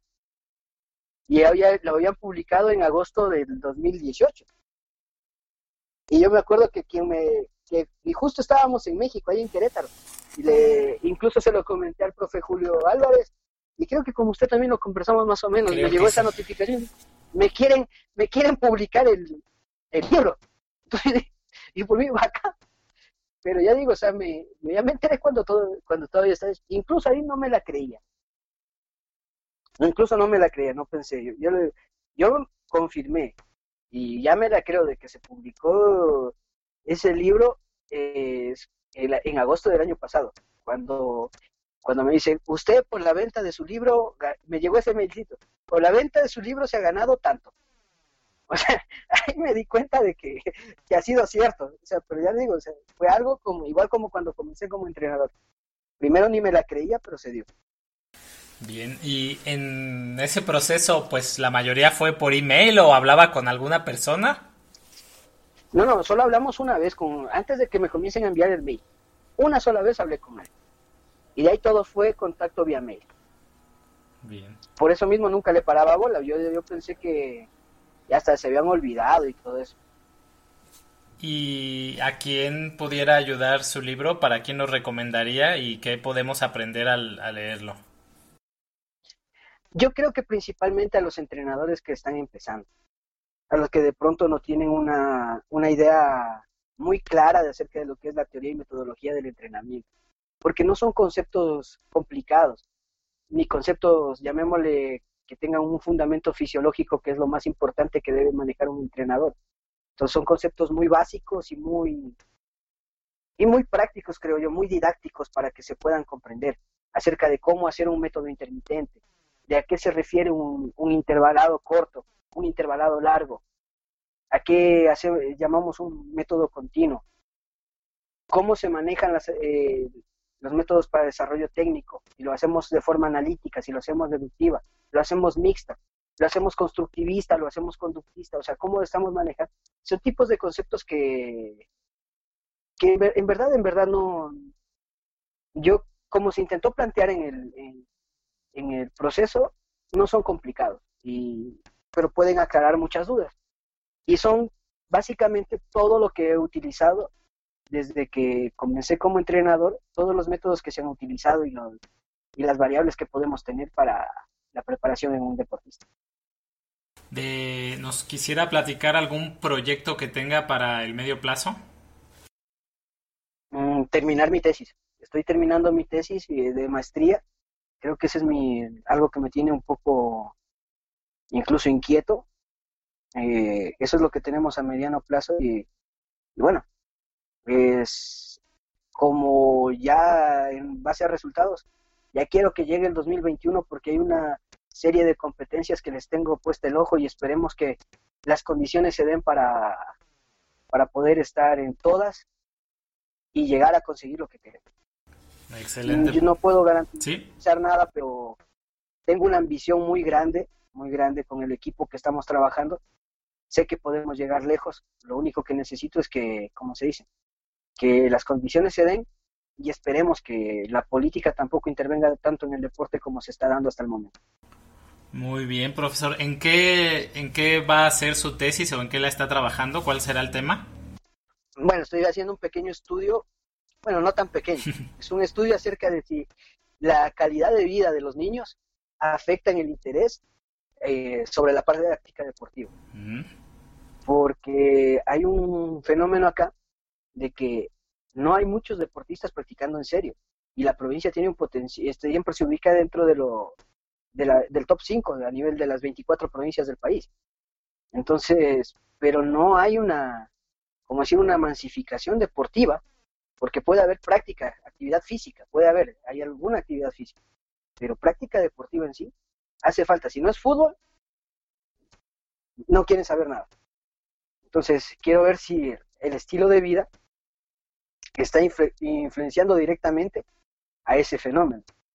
Y el, incluso porque usted sabe, la gente que de escasos recursos, que son un potencial deportivo en donde quiera, pero ¿en qué piensan? En fútbol. Entonces, acá en Ecuador el fútbol es lo que da plata, el fútbol es lo que... Entonces, todo ese tipo de cosas quieren ver si se hace un análisis y si se llega a una estrategia para poderlo solucionar. ¿Ya empezó ese análisis? Eh, ya empezamos con todo lo que es la parte teórica, ya se está, ya tengo incluso la aprobación. El, lo que nos hace falta ya es la aplicación de los instrumentos para hacer el orden estadístico con los diferentes factores que se dan. Vamos a intentar hacer una estadística descriptiva del fenómeno para ver a qué conclusiones llegamos con todo esto. Si hay algún libro que haya regalado más y si no tiene un libro que regale o no, no suele regalar libros, de uno a tres libros que más hayan tenido un impacto positivo en su vida. Bueno, eh, regalar no. Yo creo que no. No he, regalado libros así que, que digamos, o por lo general, todos los libros que yo tengo, todos los libros puedo prestar a cualquiera, pero tienen que volver a mis manos algún rato.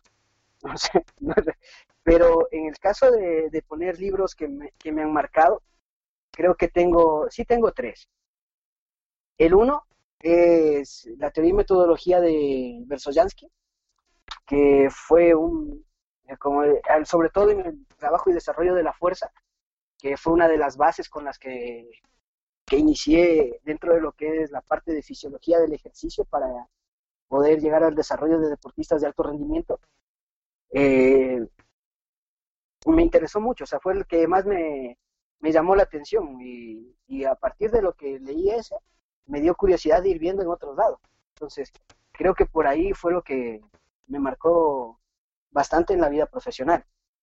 en lo personal y, lo, y profesional al mismo tiempo, eh, haber leído El arte de la guerra, que es un libro bastante estratégico, no en un punto de competencia en sí, sino en varios puntos se puede aplicar a la, a la vida diaria, a la administración, a diferentes cosas que, que nos pasan comúnmente. Y, y el otro, bueno, otra experiencia de esas que no me de olvidar nunca, es al premio Nobel de Literatura Gabriel García Márquez con 100 años de soledad. Pero ese libro me lo tocó leer obligatorio. en el colegio siempre nos pedían, desde el primer curso en el colegio que estudié yo, era, tocaba hacer un resumen de una obra literaria. Y yo me acuerdo que mi mamá, ese tiempo solo teníamos ese libro, y me sentó a leer el libro. Y me ayudó a hacer todo el resumen, todo lo demás, mi mamá. Pero ese libro me marcó la, o sea, es uno de los que más recuerdo, porque ese mismo resumen, solamente cambiado de títulos y de portada, lo presenté durante los seis años de colegio.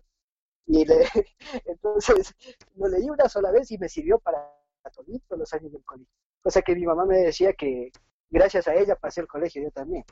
Entonces, esos serían los tres libros que tengo muy, muy presentes en mi cabeza. Interesante y muy, muy ricos, ¿no? Por un lado nos da un libro muy científico, un clásico también del arte marcial y algo muy, muy de nosotros, muy latinoamericano. Así es. Muy bien, profesor. Eh, esa, la, la filosofía del libro del arte de la guerra, eh, ¿Considera que hay algunas ideas que se pueden adaptar al, taekwondo de competencia? Claro, se me viene a la mente una cita que es muy, muy conocida incluso en internet, el ganar al rival sin pelear. Entonces, si nosotros en el, al rival, desde la expresión no corporal, le tenemos eh, la expresión no verbal, perdón, le tenemos eh, sugestionado a ciertas cosas, eso es pelear sin necesidad de pelear, o sea, ganarle sin necesidad de, de pelear. Entonces nosotros con la expresión corporal se le puede engañar al deportista. y ya logramos que la, competencia se nos sea más, más fácil. Desde afuera, desde el calentamiento. No estamos peleando, pero le estamos dando una imagen. Y esa imagen es muy importante. Creo que esas cosas sí, sí se, se, se ponen en estrecha relación con lo que hacemos nosotros. De acuerdo, completamente. El poco tiempo que tenga libre, profesor, ¿cómo lo pasa? Ay, el fútbol. Sí. No hay otra, sí, o sea, a mí, en verdad, en verdad, si, si yo fin de, este, eh, de un tiempo acá que no he jugado, se me pone hasta de mal genio. Fin de semana a mí eh, me gusta estar metido en campeonatos, me gusta estar, incluso salí, voy con mis amigos, estoy en el estadio, jugamos un, dos horas de partido de fútbol y nos quedamos como cuatro horas más en el estadio. Entonces, ese, eso hace que uno distensione mucho su cabeza, se ponga eh, con pensamientos ya no solamente en responsabilidades, sino es como alejarte un poco, volver un poco a tu adolescencia y no, no estar pensando en que en nada que nada que tenga que ver ni en tu trabajo ni en tu responsabilidad. Ya se le va, no, no durante un partido no, no se acuerda de, de los problemas. Exactamente, o sea, uno, y como digo, o sea, a mí me pone de muy mal genio cuando no juego un fin de semana. Paso una semana de a perros, como dicen. Paso muy tensionado, muy... En cambio, cuando voy al fútbol, me puedo pelear hasta con el árbitro sin problema. O sea, porque no me importa si... El pobre árbitro no tendrá ni la culpa de lo que hace, pero o sea, uno desfoga ahí las, las cosas, uno como todo el mundo me sabe decir, oye, pero si eres entrenador, ¿por qué te comportas así? aquí no soy entrenador, no soy nadie. O sea, aquí no, aquí no, aquí yo soy otro más. Y, como entrenador me tocará reprimirme mucho, controlarme y todo, pero aquí no. Ahí, por ejemplo, alguien le mete una patada y sí dan ganas de ir y desquitarse. Entonces, todas, todas esas cosas uno puede expresarlas. Lo que ya como, en, como a manera profesional sí nos toca mantener nuestra mesura, ponernos en otro, en otra onda que es mucho más seria. Y se hace falta un poco de salir de ese esquema. ¿Y en qué posición juega, profe? Eh, bueno, eh, yo juego desde de media punta a puntero. Todavía corro algo, algo rápido de lo que me acordaba del atletismo, entonces todavía me muevo por las bandas o siendo media punta.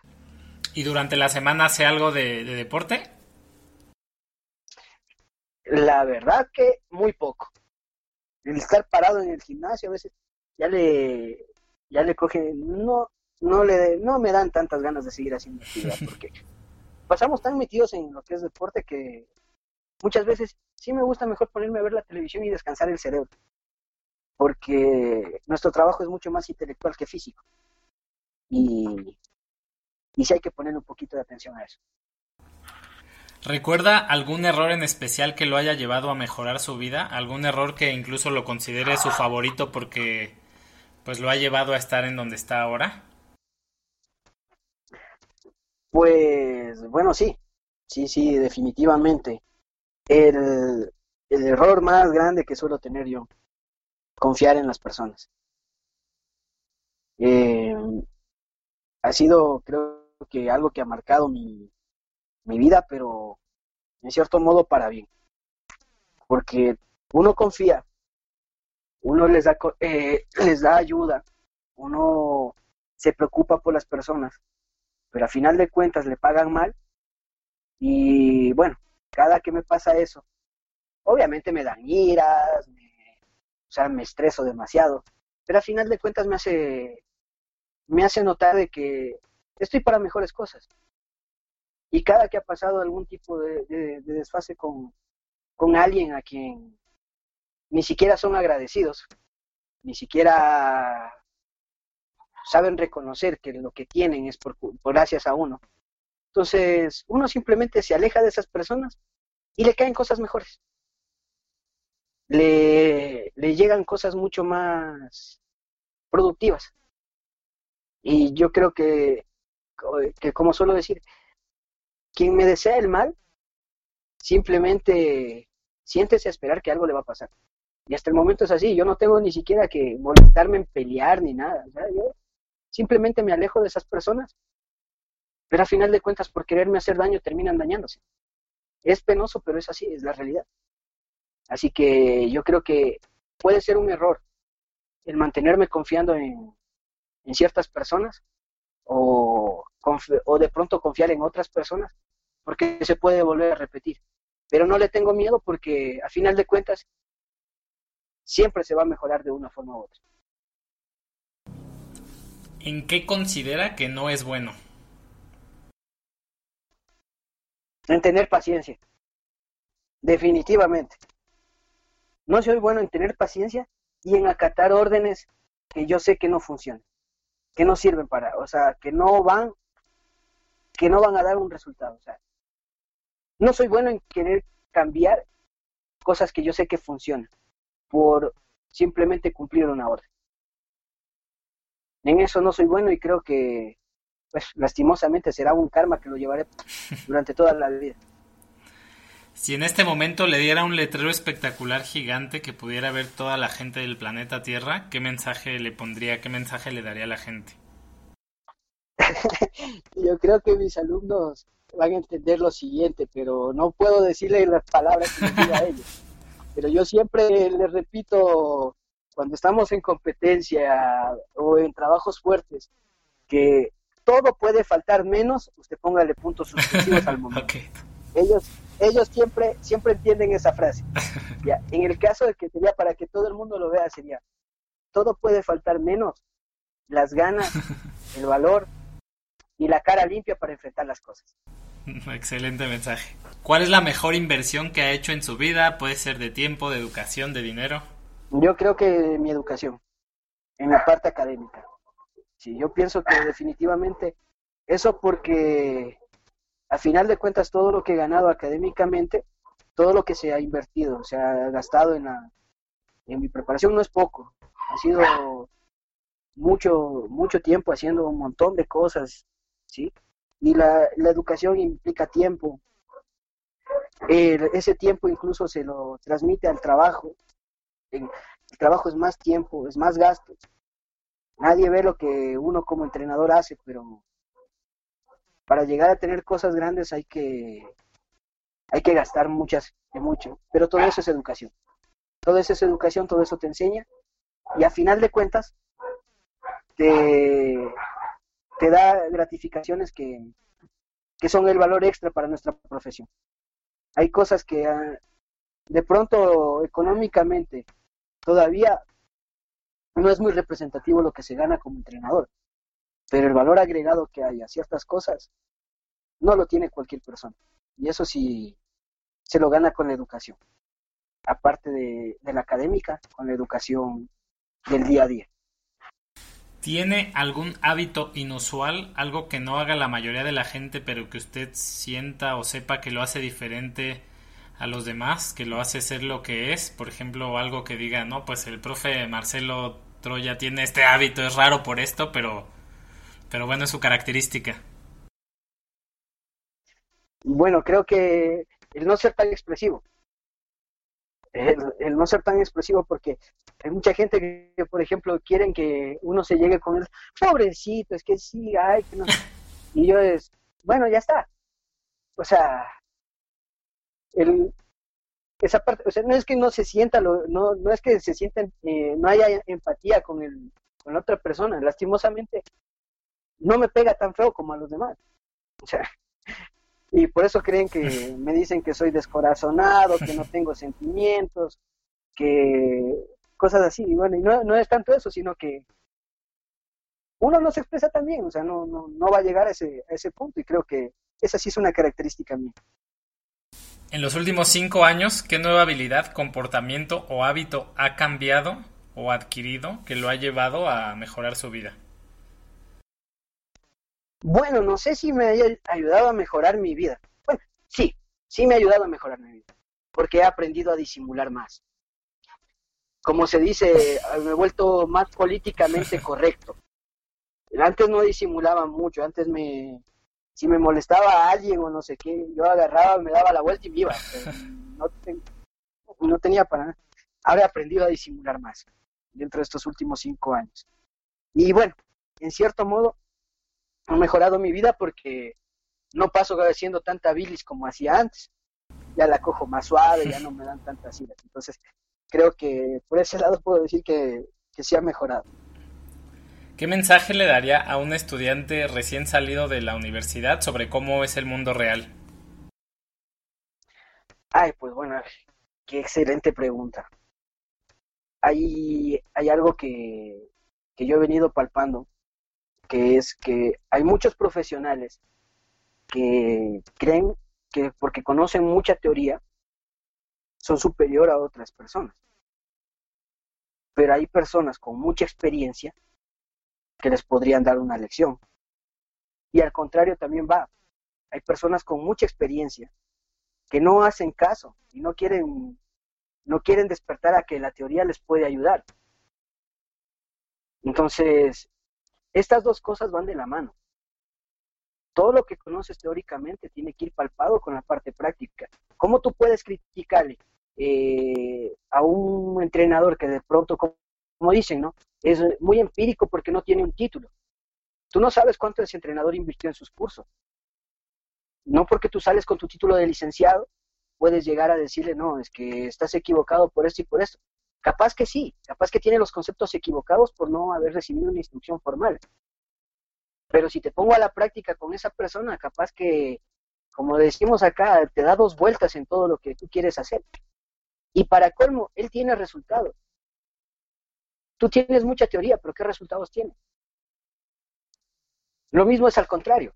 Puedes tener muchos resultados, puedes tener mucha experiencia, pero si ya no fundamentas tu experiencia con la teoría necesaria, no importa que no sea con una formación universitaria, pero sí con muchas capacitaciones, cosa de que puedas hablar técnicamente de lo que estás diciendo y que tenga una coherencia tanto tu parte práctica con lo que estás plasmando en un papel o en una teoría.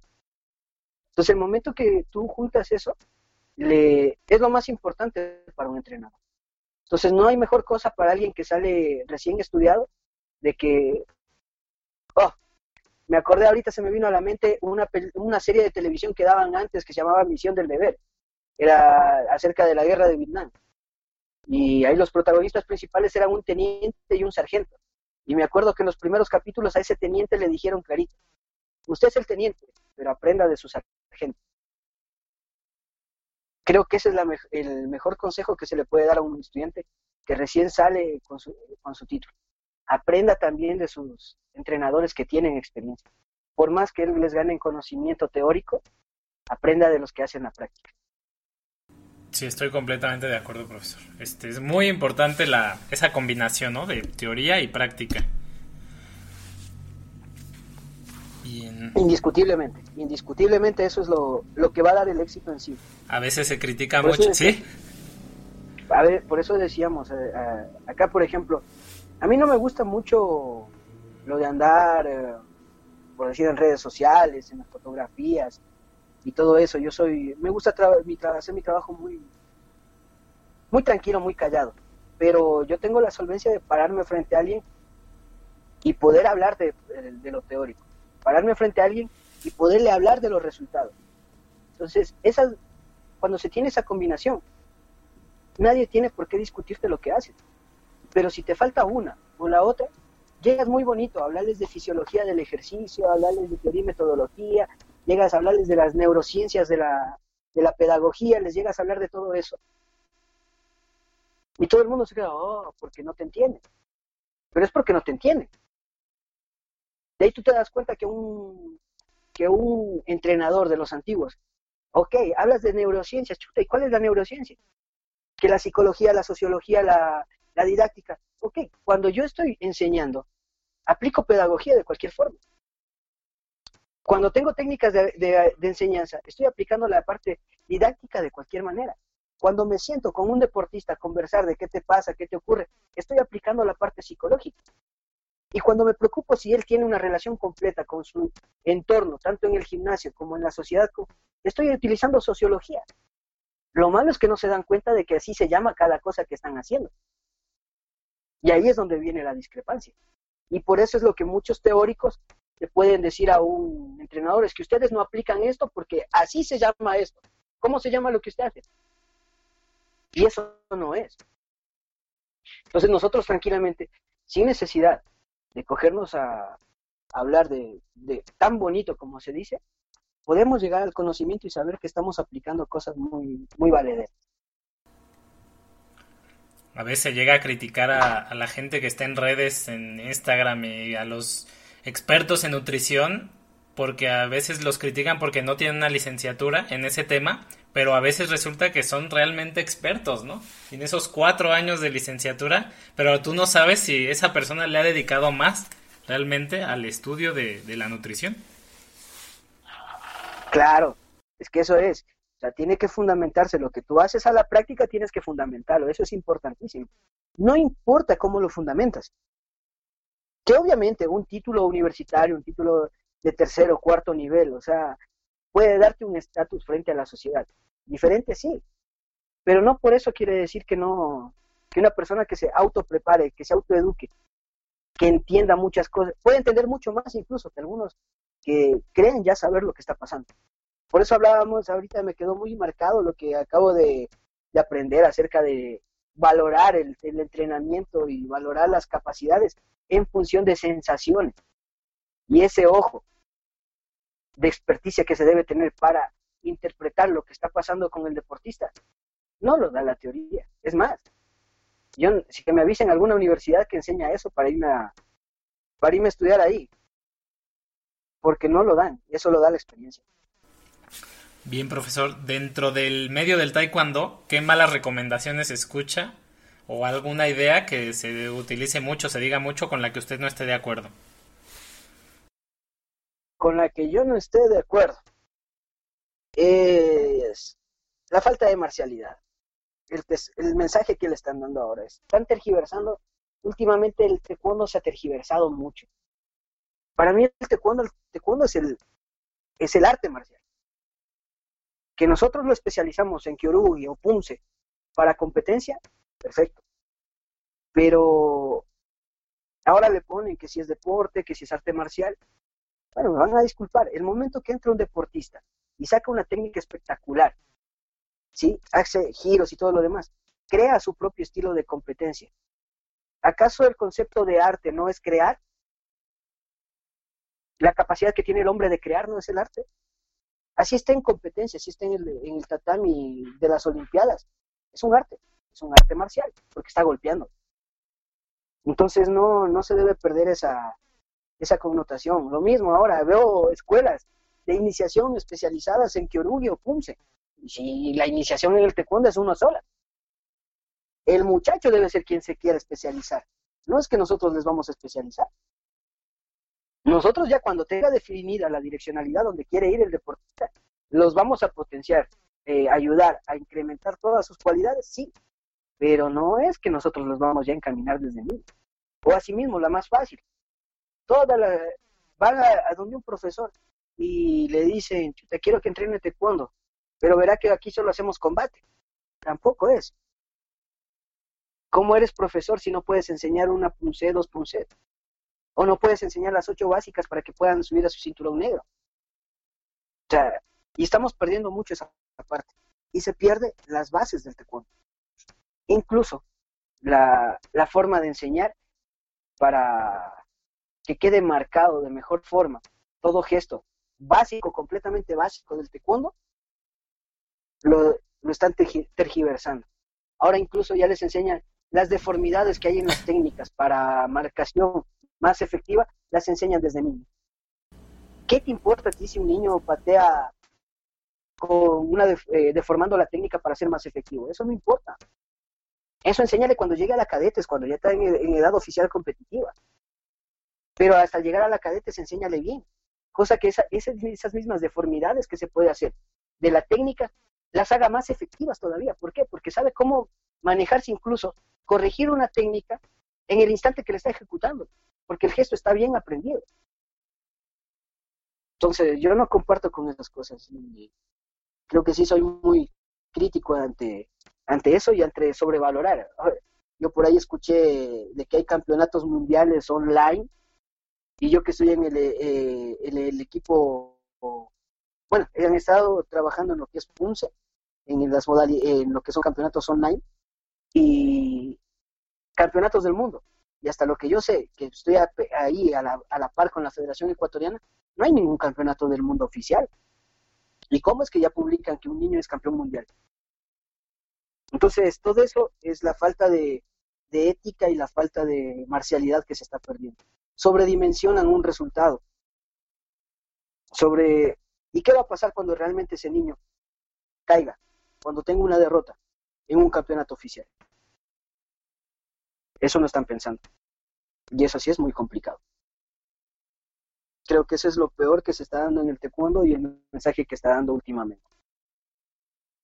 ¿Considera usted que en el alto rendimiento deportivo de taekwondo se puede vivir o que el alto rendimiento de taekwondo se puede vivir de una manera marcial, se puede vivir acorde a los valores del arte marcial? A los valores, claro. O sea, si hablamos de la parte de valores de ley, se debería vivir así. En la preparación no, indiscutiblemente. Claro. La preparación se hace ya específica, se hace especializada, pero la cortesía, el espíritu indomable, eh, la perseverancia, todo eso, ¿por qué no? ¿Por qué dejarles que sean tan joviales?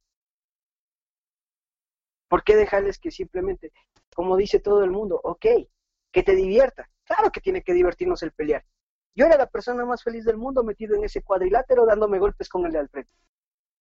Pero tengo que estar conscientes que son golpes. Cualquiera de esos te va a dañar. No puedes simplemente eh, jovializar las cosas o salir a una competencia a coger modas. No, pues es que ese competidor de allá, mírale qué lindo que se le ve con ese arete. Yo voy y me pongo el mismo arete en la misma oreja, porque se le ve lindo. No, pues, ¿dónde queda la identidad? ¿Dónde queda todo, todo lo que se pregona como arte marcial? Entonces sí creo que en cuanto a valores y formación, debe ser primordial esta parte. Que la preparación, bueno, la preparación sí es otra cosa. Ahí sí estamos hablando de alto rendimiento, sabemos muy bien que la agresión completa al organismo es, es grande, entonces eso es diferente. De acuerdo, profesor. Eh, última pregunta. ¿Compra menor a 50 dólares que haya hecho en el último año y que haya tenido un gran impacto positivo en su vida, algo que, que disfrute, aunque no sea algo tan, tan caro? compra menor a 50 dólares y que en el último año y que la disfrute pues bueno creo que la palanca del PlayStation 4 que vine trayendo de, España porque por lo menos ya tengo para jugar con mi con mis hijos creo que es lo único que me recuerdo en este momento pues hasta ha sido un placer eh, la plática la verdad es que la disfruté mucho se me hizo muy amena espero que a mucha gente que la escuche le, sea de utilidad, que aprenda algo. No sé si usted quiera agregar algo más. No, pues yo, profe Luis, yo agradeciéndole la, la cortesía que usted siempre ha tenido con hacia mi persona. Creo que igual hacia los deportistas de Ecuador eh, han sido muy, muy, muy, muy atentos usted con nosotros y con todo gusto. Y como lo que se ha hablado aquí ha sido en base a experiencia, a, cosas que nos han pasado en la vida. Y como dice usted, si así como de grandes maestros logré aprender ciertas cosas, eh, si hay algún maestro joven que por ahí esté comenzando sus pasos y, dice que llegó a aprender algo de lo que uno se ha expresado, pues me doy por bien servido. De verdad espero que, como dice usted, esto llegue, ayude a alguien a mejorar un poco, que siempre ese será el valor agregado que le digo en mi vida que, nadie me lo va a quitar. No importa si se acuerdan o no se acuerdan, pero yo intenté ayudar a mucha gente. Y eso es lo, último, lo, que nadie me puede quitar y no voy a dejar que nadie me quite tampoco. Entonces, eso espero que le, les ayude mucho a algún, algún otro profesor. Exactamente, es el propósito del podcast. Esperemos que, que, se consiga ese objetivo, profesor. Pues le mando un abrazo y ya sabe que aquí estamos en Querétaro para servirle cuando guste venir. Muchas gracias, profe. Y, Y usted tiene acá un, amigo en Ecuador que de la misma manera les, tiene las puertas de su casa abiertas para usted. Gracias, profesor. Hasta luego. Un gusto. Bien, pues hasta aquí la entrevista de hoy con el profesor Marcelo Troya. Espero que la hayas disfrutado, que hayas aprendido algo que es lo más importante. Estoy seguro que así fue. El profesor Marcelo tiene mucha experiencia y tiene ese don nato de compartir lo que sabe. Yo me quedo con su capacidad de ir paso a paso, de ir llevando cada una de sus etapas como entrenador y con su con su ambición y sus ganas de sobresalir. No, no se conforma el profesor con, con la medalla ya conseguida de Darlene Padilla y eso seguramente lo, lo llevará a llegar mucho más lejos. Bien, pues hasta aquí el episodio de hoy. Te recuerdo nuevamente si te gusta nuestro material, nuestras entrevistas, ayúdanos a continuar entrevistando a cracks como el profesor Marcelo Troya, suscribiéndote en Apple Podcast, siguiéndonos en Spotify, comentando próximamente. Todavía nos falta un poquito, pero las entrevistas ya las voy a sacar en video también en YouTube. De hecho, en la versión de, en inglés del podcast ya las estoy sacando en video. Lo que pasa es que empecé a hacer entrevistas antes de, no, con este tema de la pandemia y adelanté muchas en español, en solo audio. Entonces todavía vendrán algunas en audio, pero próximamente ya ya las tendremos también en video en YouTube. Bien, pues hasta aquí el episodio de hoy. Soy Luis Arroyo, esto fue Pasión Taekwondo, hasta luego.